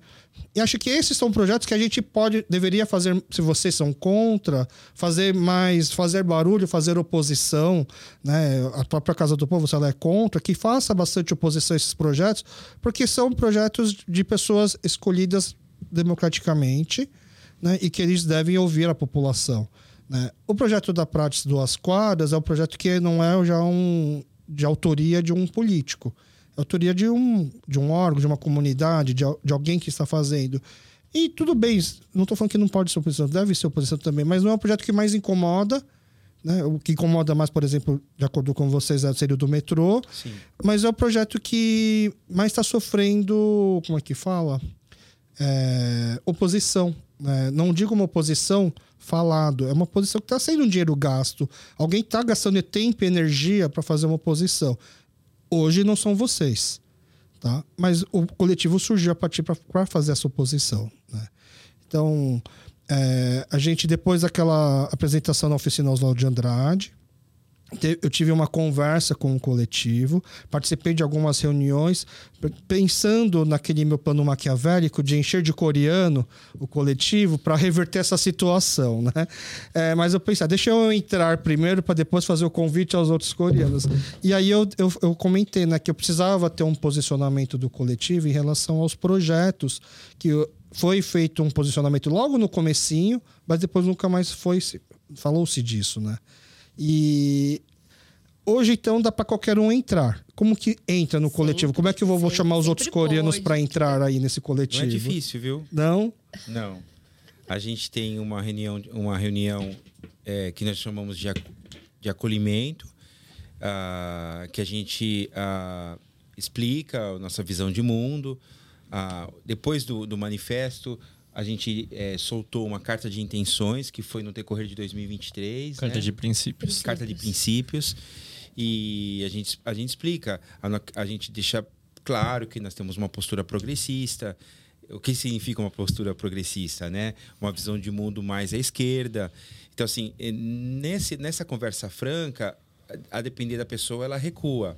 Já aconteceu isso, né? uhum. né? Ah, por exemplo, ah, não cabe no coletivo a postura do bandido bom é bandido morto. Tá. É, não cabe. Uhum. A pessoa vai ter problemas com a gente. A vida dela vai ficar insuportável, ela vai embora. Internação é. compulsória para os dependentes não. da Cracolândia. Também não. Uhum. A, gente não a gente tem uma perspectiva enfim, uhum. alinhada aos princípios de direitos é. humanos. Uhum. Redução de danos. Isso. Redução de danos, muito bem lembrado. Então passa por aí, essa primeira conversa passa por aí. Mas a pessoa sentou, ouviu e falou, eu topo, ela entra, naquele dia ela entra no coletivo. Mas algumas pessoas recuam. Tem gente que não quer falar muito sobre política, a gente quer falar sobre política. Tá. Ah, eu não queria entrar num grupo mais politizado. E não estou dizendo que é bom ser um grupo politizado, só que nós somos mais politizados, né? uhum. né? Acho que todos do coletivo gostam de política, não só da micropolítica, né, mas da, da política grande em si, né? É, mas assim, é... passando por essa conversa e a pessoa topando, ela vai se sentir bem. Senão ela vai ficar o tempo inteiro em confronto com a gente, porque ela vai levantar uma ideia e aí na votação, as votações são às vezes é, mais acaloradas, né? E ela vai se cansar. Mas também não teve ninguém que entrou assim, caiu de guarda-chuva desavisado e levantou a mão, não, não sabia que. A pessoa sabe o que a gente pensa. Tá. É, vocês falando assim, hoje tem coreanos no coletivo? Não sei dizer. É que é difícil, pelo que eu estou entendendo, é difícil falar quem está no coletivo hoje, porque hoje tem um é meio grupo... que portas abertas entre e sai. Não, hoje tem um grupo mais coeso de 12 pessoas. 12 pessoas. Isso muda, tá. porque às vezes a pessoa está participando muito e ela vai fazer o mestrado em outro estado. Tá. Ou participando muito, de repente ela, já aconteceu, ela vai fazer mestrado na Inglaterra. Aí ou, tem um rapaz que, que era muito participativo, o Rafael Presto, e ele é, ele é do teatro, a peça deles saiu, ele é o diretor da peça, ele ficou meses em cartaz. E a vida dele ficou. E o filho dele nasceu. Então essas pessoas se afastam e sempre dizem que querem voltar, mas. a- Mas a- vocês são o núcleo duro, pelo jeito. Exatamente. mas E é importante é, reiterar que o coletivo ele é um coletivo autônomo e voluntário, assim. Então, tipo, ninguém ganha um real, né? Pelo contrário, desses- acaba gastando, porque Exato. tempo é dinheiro. né? Exato, né? Tempo é dinheiro, é Quem fosse energia. só tempo. Então é, é importante reiterar. E aí, as Tá. demandas da vida, né? Do, do, do mundo, às vezes acabam retirando as pessoas, aí elas voltam. Mas a, a gente que tem o privilégio de estar, como você falou, ser o núcleo duro, a gente vem mantendo as ações que estão tangentes na ativa. Se tiver algum coreano de esquerda, talvez seja mais fácil de se identificar, né? Pode pelo, vir. pelo menos de centro, né? De centro, É, tá eu bom. acho que se ele for de- uma pessoa com uma visão de mundo de direita politizada, ela vai ficar cansada. Mas você não a acha que nas questões. Aí que tá. A gente vai ter agora as eleições para vereador. E eu tenho um grande. E para prefeito, eu tenho um grande medo, assim, por exemplo, da gente.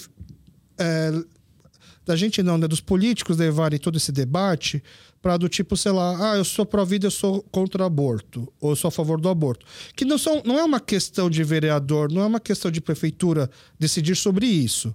né? Eu acho que o bairro, por exemplo, ele tem uma, a cidade, ele tem um talvez mais questões de zeladoria, talvez, sei lá, de estrutura, né? É, e que isso daí não deveria ter lado direita ou esquerda, não? Não, não, não, não. não. Ai, por favor, me corrija. Não, não, não, não. A sua postura. E, e- e a gente pode não, não usar os termos direita ou esquerda, porque parece que a gente está só polarizando. Aham, Mas- exato. Mas, a, a sua postura de mundo vai nortear as tuas ações. Tá. É, é assim. Mas, É assim que Não, funciona. mas assim, O- o, buraco na rua é o mesmo para quem é conservador ou progressista. Mas eu vou consertar mais rápido de Higienópolis. Mas você tá indo para um preconceito de que Genópolis só tem gente de direita, por exemplo. Não, não, não. Eu tô dizendo que onde tem dinheiro, você é mais rápido. Tá, e aí eu, você eu não tô falando. é, não, não, Tá. não é sobre as pessoas que estão lá, mas sobre circulação de dinheiro. É, eu vou te dar um exemplo muito claro que é assim, ó. A gente tá aqui do lado do Parque da Luz, que tem um playground. Joia? Ah, meu filho, há duas semanas, quase sofreu um acidente seríssimo ali, porque ele trupicou e tinha um, paraf um prego solto, nananã, e assim, por um triz ele não rasgou a cara. É, uma tábua que falta, tá? Esse playground não existe em Higienópolis. O da Praça Buenos Aires, ele é perfeito, ele é colorido, ele recebe... é, ele recebe manutenção a todo instante. O que eu quero dizer é que a intencionalidade vai dizer para onde vai o dinheiro. Tá. E o dinheiro vai para lugares onde há uma maior visibilidade, onde há mais gente que critique o que tem Concentração dinheiro. de renda. Concentração de renda. Se o do Bom Retiro tá assim, imagina de outros bairros, não? O Bom Não, Retiro não é... existe. O- o não existe nos outros bairros. Aham. assim. eu, eu convido as pessoas realmente a, a dar uma olhadinha ali no, no playground da praça. E a gente, e a gente tá em férias, né? As crianças não têm onde brincar. E tá nessa. Então, a tua postura política diz o que você vai olhar com mais atenção ou não. Né? Eu tenho uma postura progressista. Meu olhar está sobre algumas coisas que não são vistas. É, Eu, eu, eu, acredito muito nisso. Assim, é claro que no campo político, quando você está dentro de uma estrutura política, as coisas não são tão simples, porque afinal você precisa fazer um acordo, um conchavo, para uma coisa vir outra. Mas o, o núcleo é norteado por isso, por esses princípios. Então, por isso que, que, que quando Daniel fala, Zóia, desculpa, Zóia.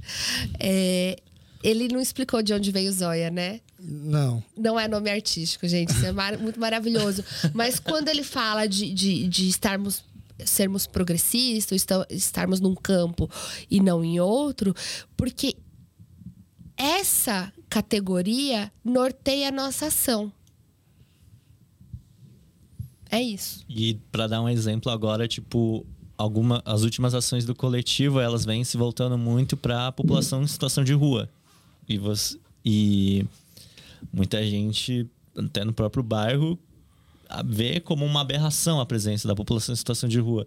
E a gente tem que parar para pensar que tipo, é isso, são seres humanos que pararam ali por diversos N motivos. E a gente, dentro das ocupações que a gente ocupa, né? Então, eu sou educador, eu sou artista, até uma educadora, Zóia tem a profissão dele. É, a gente não é assistente social, a gente não é também super-herói. A gente não vai. Não é uma ONG também. Não é uma ONG, exato. Então, dentro da, daquilo que a gente pode é, colaborar, a gente vai ofertar a redução de danos em colaboração com outras entidades. Então, por exemplo, rolou é, em agosto do ano passado o Festival Pop Rua, que foi encabeçado pelo Museu da Língua Portuguesa e o Sesc Bom Retiro. Ali, numa tentativa de relação territorial, essas entidades elas convidaram vários coletivos, grupos de território e e protagonizou a população em situação de rua naquele território para dar assistência social, para dar corte de cabelo, alimentação, é, roupa. E o coletivo ele entrou como colaborador. Então, tipo, eu sou músico, né? Eu tenho um grupo de música. A gente ofertou um pouco de música porque entre, essas popula entre essa população em situação de rua também tem imigrantes. Então, uhum. tipo, a gente ofertou um pouco do, do, do som que a gente tinha para poder criar esse vínculo para né, Uhum. Afetuar. O evento criar um... Revita Prates. Também né? teve o Revita Prates, que eu e uma outra integrante, junto em colaboração com a, com a Thelma, a gente realizou oficinas de caderno para para anotações de diário, de produção, de confecção, de como é que fala, decoração desses cadernos para que as pessoas pudessem relatar suas memórias, porque muito, é, é, essas pessoas às vezes esquecem que elas mesmas estão nesse tipo de situação. Uhum. E isso tipo não é um, uma coisa que você vai ver, ah, mas isso aí resolve o que na vida da pessoa? Realmente, você pode colocar N problemáticas em, em, relação a isso.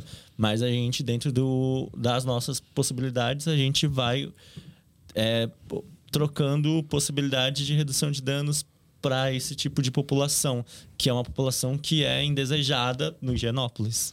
Então, isso tem a ver com a nossa postura, né? É, é, é, entender que essa população ela é digna e demanda cuidado, né? De, de, demanda um, um, olhar atento, né? Então, isso, é, essa ação que o José desempenhou lá com a Mari no Revita Prates foi belíssima, assim. Que a, a, ideia era customizar os cadernos. Então, cada participante podia fazer o que quisesse na capa, inicialmente. Aí a gente fez os caderninhos, coisa e tal. E levava uma caneta e o seu caderninho customizado. A ideia inicial era apenas essa. E os participantes resolveram escrever, resolveram dialogar, resolveram trocar com, com, com eles que estavam ministrando a, oficina e entre, e, e entre os participantes e enfim, a, a, gente criou ali um, um espaço, um diálogo que, que, que, é muito, muito significativo né, para essa população. Mas esta ação ela é resultado de uma postura política. E dá para falar que essas questões que foi o que originou o coletivo é uma questão de direita ou esquerda? Dá para polarizar o nome, a mudança do nome da estação, ou então o, o projeto da Rua Prates, ou o projeto da Rua Três Rios? Voltando a Tiradentes, eu vou falar do metrô Tiradentes. O apagamento é complicado porque a gente está falando de uma, popula de uma população. Ah, mas, mas um, apagamento é... é... uma palavra forte. Não, apagamento você não está é uma... tirando a palavra tirar. Ninguém está tirando. Volto, voltando. Mas você talvez esteja dando menos ênfase, não sei. Tá uma camuflada. Uma camuflada, não sei. Mas eu, eu não sei se eu colocaria, porque eu não acho que tudo. Eu acho que não é tão simples o direito e o esquerdo. Uhum. Mas- Então acho que a gente aqui não pode categorizar dessa maneira. Amém. Porque é, é o que eu mais, é o que eu menos queria é que acabasse virando é, uma, uma, uma, tipo, se você é de esquerda, você tem que ser contra o projeto. Não, eu não, eu não acho que a gente tem essa intenção, mas o que, eu, o que eu reiterei aqui é que a gente tem uma postura que eu não sei se, se, se a gente pode só botar na, na, na caixinha do direito e esquerdo, mas tem a ver com uma postura de, de humanidade, de olhar mais apurado para algumas questões que, que não são significativas. Entendeu? Agora, se quiser botar isso daí na caixinha da, da esquerda, tudo bem. Mas da direita que não é. A gente vai fazer então as, as lanternas só na, ca- na calçada da esquerda. Isso. E a calçada da direita deixa ela sem informar também. Vamos, vamos. Já que Não, vamos polarizar, né? Não, não, mas, mas, mas você entendeu. Assim, Sim, tô tem a ver brincando. com o olhar, tem a ver, tem a ver com, com alguns princípios mesmo.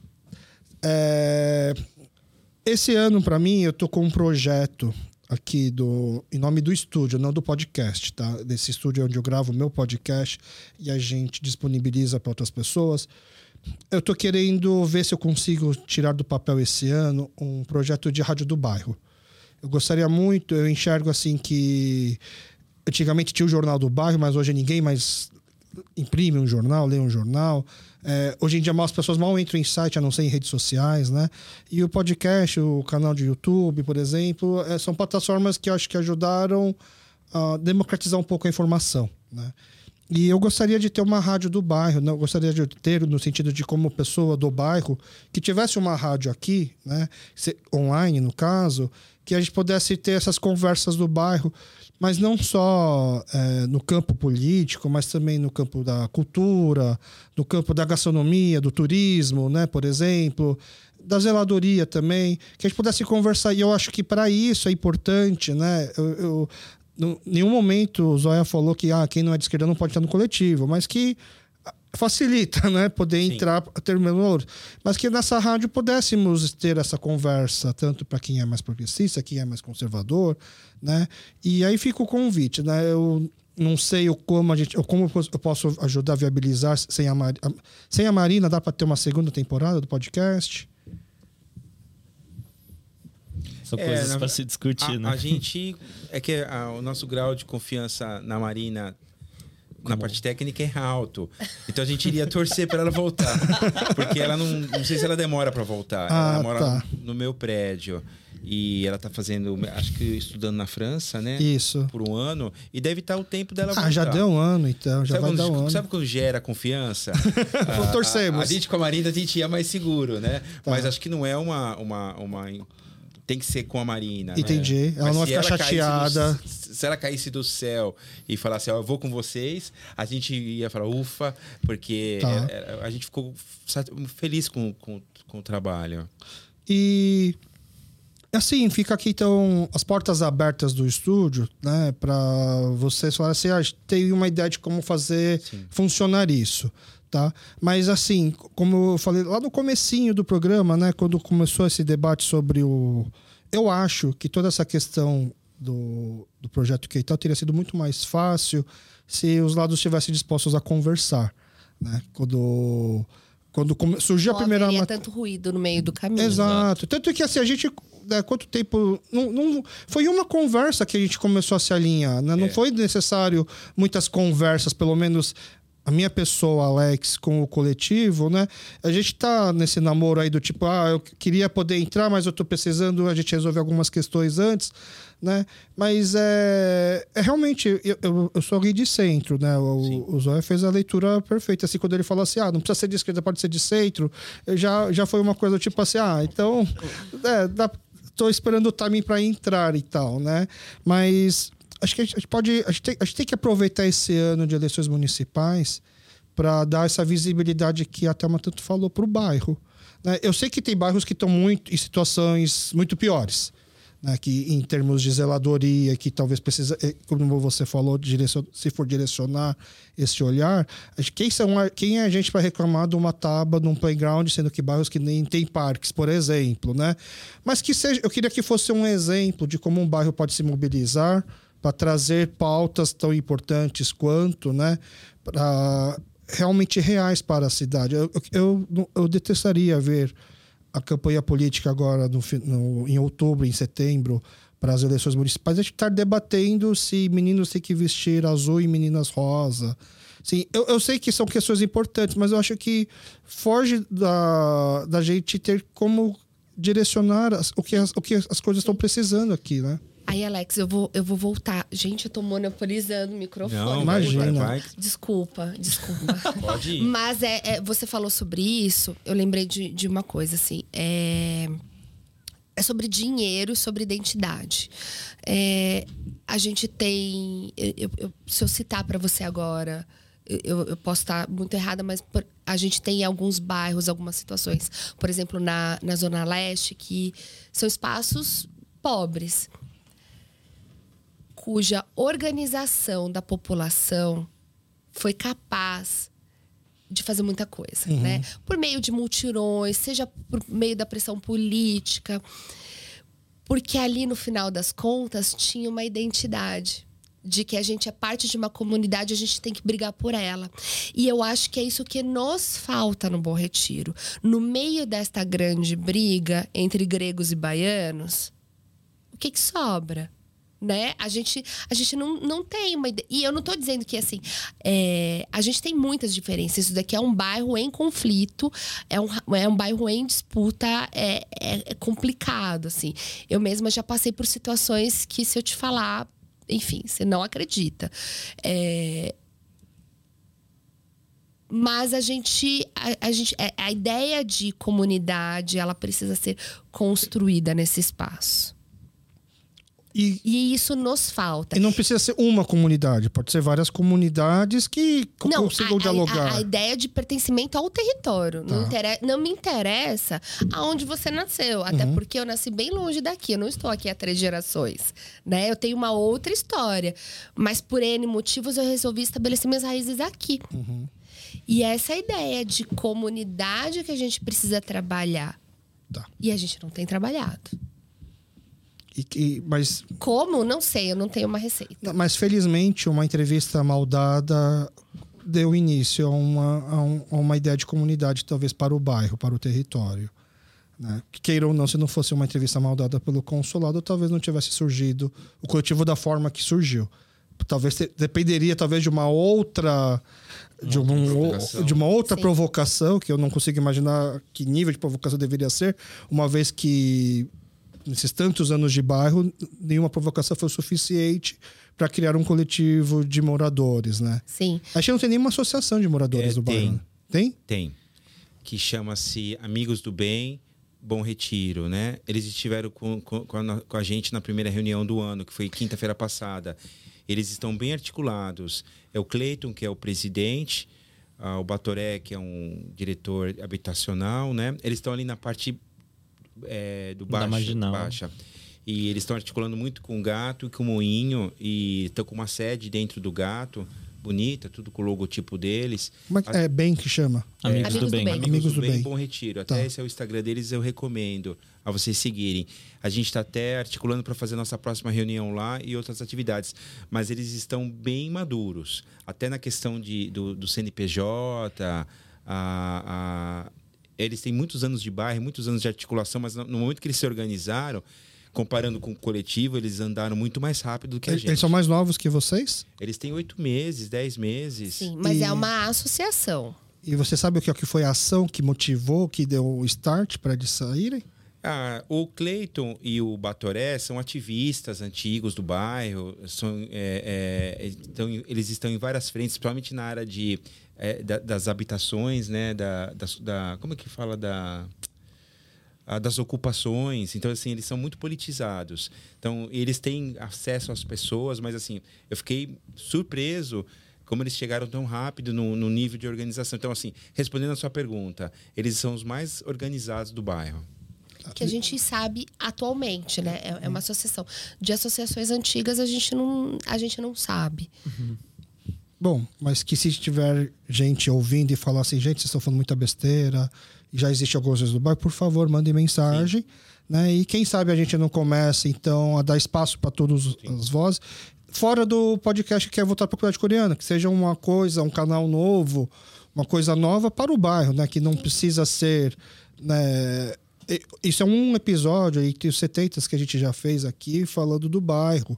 Né? A, gente, a gente tem outras questões também para conversar, mas que eu gostaria que fosse um assunto que não morresse, Sim. que continuasse viva justamente para gerar views, gerar viralizações para políticos, lideranças verem assim, opa, tem, tem algumas questões do Bom Retiro que talvez precisam ser escutadas, né? E talvez e mais gente precisa ouvir mais pessoas do bairro, não só a academia, não só a imprensa.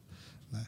Bom, fica. Vocês querem dar algum recado para quem está ouvindo, para algum convite do coletivo, alguma coisa Eu assim? queria falar do, do, do lazer Samba. na várzea, né? Que a gente definiu. Pode falar. A, a gente, o ano passado, fez dois... Aproxima um pouquinho mais. O ano passado a gente fez dois eh, roteiros turísticos, né? E um Na deles... Jornada do Patrimônio. Na Jornada Tá. do Patrimônio, depois nós fizemos no Sesc um outro, mas na Jornada do Patrimônio nós fizemos um chamado Lazer na Várzea, que a gente percorreu vários lugares, né? Ah, ah, inclusive o estádio de, sumo, de beisebol, né? Onde prati- pratica-se sumô, Uhum. a- a- acho que é os campos de várzea, né? tudo a pé. E ele vai ser de novo agora dia 3 de março, Tá. que é um domingo de manhã. Ele vai ser liderado pelos nossos colaboradores lá, o Tiago e a Ana. Eles que são os guias, eles que estudaram os textos, né? Mas nós três muito provavelmente iremos e boa parte do coletivo. E vai ser aberto e vai ser gratuito, vai estar nas nossas redes sociais. E aí, sim, já sabe onde que é o ponto de encontro? É naquela- Provavelmente na praça da Embaixada Nordestina, que fica ali perto de uma EMEI. É na. Como é que chama aquela rua? Neves de Carvalho. Neves. Tá. Isso, isso, isso. Então, essa é uma das ações que a gente fez, que a gente articulou e a gente pretende ah, replicá-la, né, esse ano, é de, de pensar em roteiros turísticos, né? O, o Bom Retiro, quem caminha por aqui, sobretudo no final de semana, vê que tem muito turista e tem muita gente oferecendo roteiro. E, de modo geral, são pessoas que não são daqui, não. São pessoas X, né? Que trazem os turistas, vão nesses principais pontos aqui, sobretudo na rua, na, na Prates ou na Três Rios, e vão embora. E aí a gente passou aí um bom tempo articulando, pensando num projeto que desse conta de lugares, pessoas e situações não vistas comumente. Então, esse que o Daniel falou é o lazer na várzea, né? É, só para lembrar que o futebol ele nasce no Bom Retiro, nasce na várzea, é, por operários, né, que praticavam esse esporte. E aí a ideia é percorrer esses, esses Campos. Esses campos e outros espaços de sociabilidade desta parte baixa do bairro, que é a parte ocupada pelos operários e pela população mais pobre. Então, esse é o roteiro Lazer na Várzea que a gente vai fazer em março. A gente vai botar aí nas redes. E, e é isso, assim. Isso é um tanto da intenção do, do, do- do coletivo, né? Dar visibilidade para esse espaço e para essas pessoas desse espaço. Legal. Bom, é, se tiver mais coisas para divulgar até lá, É, pode falar. Não, não é do coletivo, mas carnaval tá chegando aí. O Samba do Bully vai fazer um cordão itinerante no dia 17, dia 24 de fevereiro. Samba do Bullying é, um- é um uma escola? É, é um grupo de samba é, que foi formado lá no TUOV, no Teatro do, do Olho Vivo. Tá. É, e que eles estão lá fazendo ensaios, tem toda uma programação que se vocês Teatro forem União e Olho Vivo, Teatro que é o mais antigo da cidade, não é uma coisa assim? Por aí. Enfim, é um teatro incrível, com Tá. uma história incrível. E aí também vai ter o carnaval boliviano. Um, um dos pontos vai ser aqui também no Bom Retiro, saindo na Praça Tiradentes, dia 4 de fevereiro. Vai ter. E a tradição do carnaval boliviano ela é muito legal porque da, desde a criancinha mais piquetucha até o senhorzinho mais de idade. A gente brinca de espuma, de bexiga d'água, então, tipo, é uma muito brincadeira legal. muito massa. De preferência aí óculos, assim. é, aí tem os desfiles dos grupos tradicionais e tal, de dança. E ele, te- ele começa na praça, mas ele vai andando? Vai andar, vai andar. Aí, ainda vai sair mais informações, mas a concentração vai ser lá na Praça 4 de fevereiro. 4 de fevereiro. Tá, o episódio é vai é pro um ar sábado antes. ou domingo, eu não sei. Tá. E aí, essas, quem quiser saber mais coisas, né? Isso daí são ótimos, como é que fala? Eventos, pra, principalmente para quem tá no bairro, né? Exato. E quem quiser saber mais, assim vocês vão divulgando nas suas redes sociais, Sim, é sim. isso. Bom Retiro é o mundo. Bom Retiro ao Mundo. Então tá, e de novo, se tiver assim, é, pauta quente, vamos falar sobre esse assunto, não pensem em ativar a gente. Seja pelo meu podcast, pelo Kepocast, né? Que é o é o podcast da comunidade coreana aqui no Brasil, mas quem sabe até através das próprias redes de vocês ou numa nova. Essa rádio do bairro, que quem quiser abraçar essa ideia, quem tiver ouvido e falar, eu gostaria de me voluntariar nessa rádio, eu gostaria de ajudar a desenhar uma pauta, um roteiro, né? Porque podcast é muito fácil fazer, gente. A gente liga como que for e começa a falar. E, mas precisaria ser mais é, eu- roteirizado. Nossa, eu adoraria, porque eu, eu imagino. Voltando, tem muitas coisas aqui que já, for, já- são, e são por muitos méritos, mas as pessoas já reconhecem. Mas imagina só pegar os restaurantezinhos pequenos, as pessoas que tradicionalmente fazem uma coisa. ou outra. Seria lindo.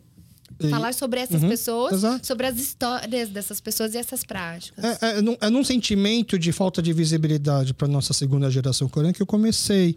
Então, quando você fala assim, um dos objetivos do coletivo é dar visibilidade, é, é o que eu mais quero também, né? Porque você dando visibilidade, você mostra representatividade, você dá referências, você norteia, né? Você não se sente só. Né? Então, acho que é muito importante. Então, bom, fica então esses três pontos no final desse podcast para ter uma continuação, seja nesse mesmo canal, no canal que a gente pode abrir de vocês, ou que seja alguma coisa aqui do bairro, tá bom?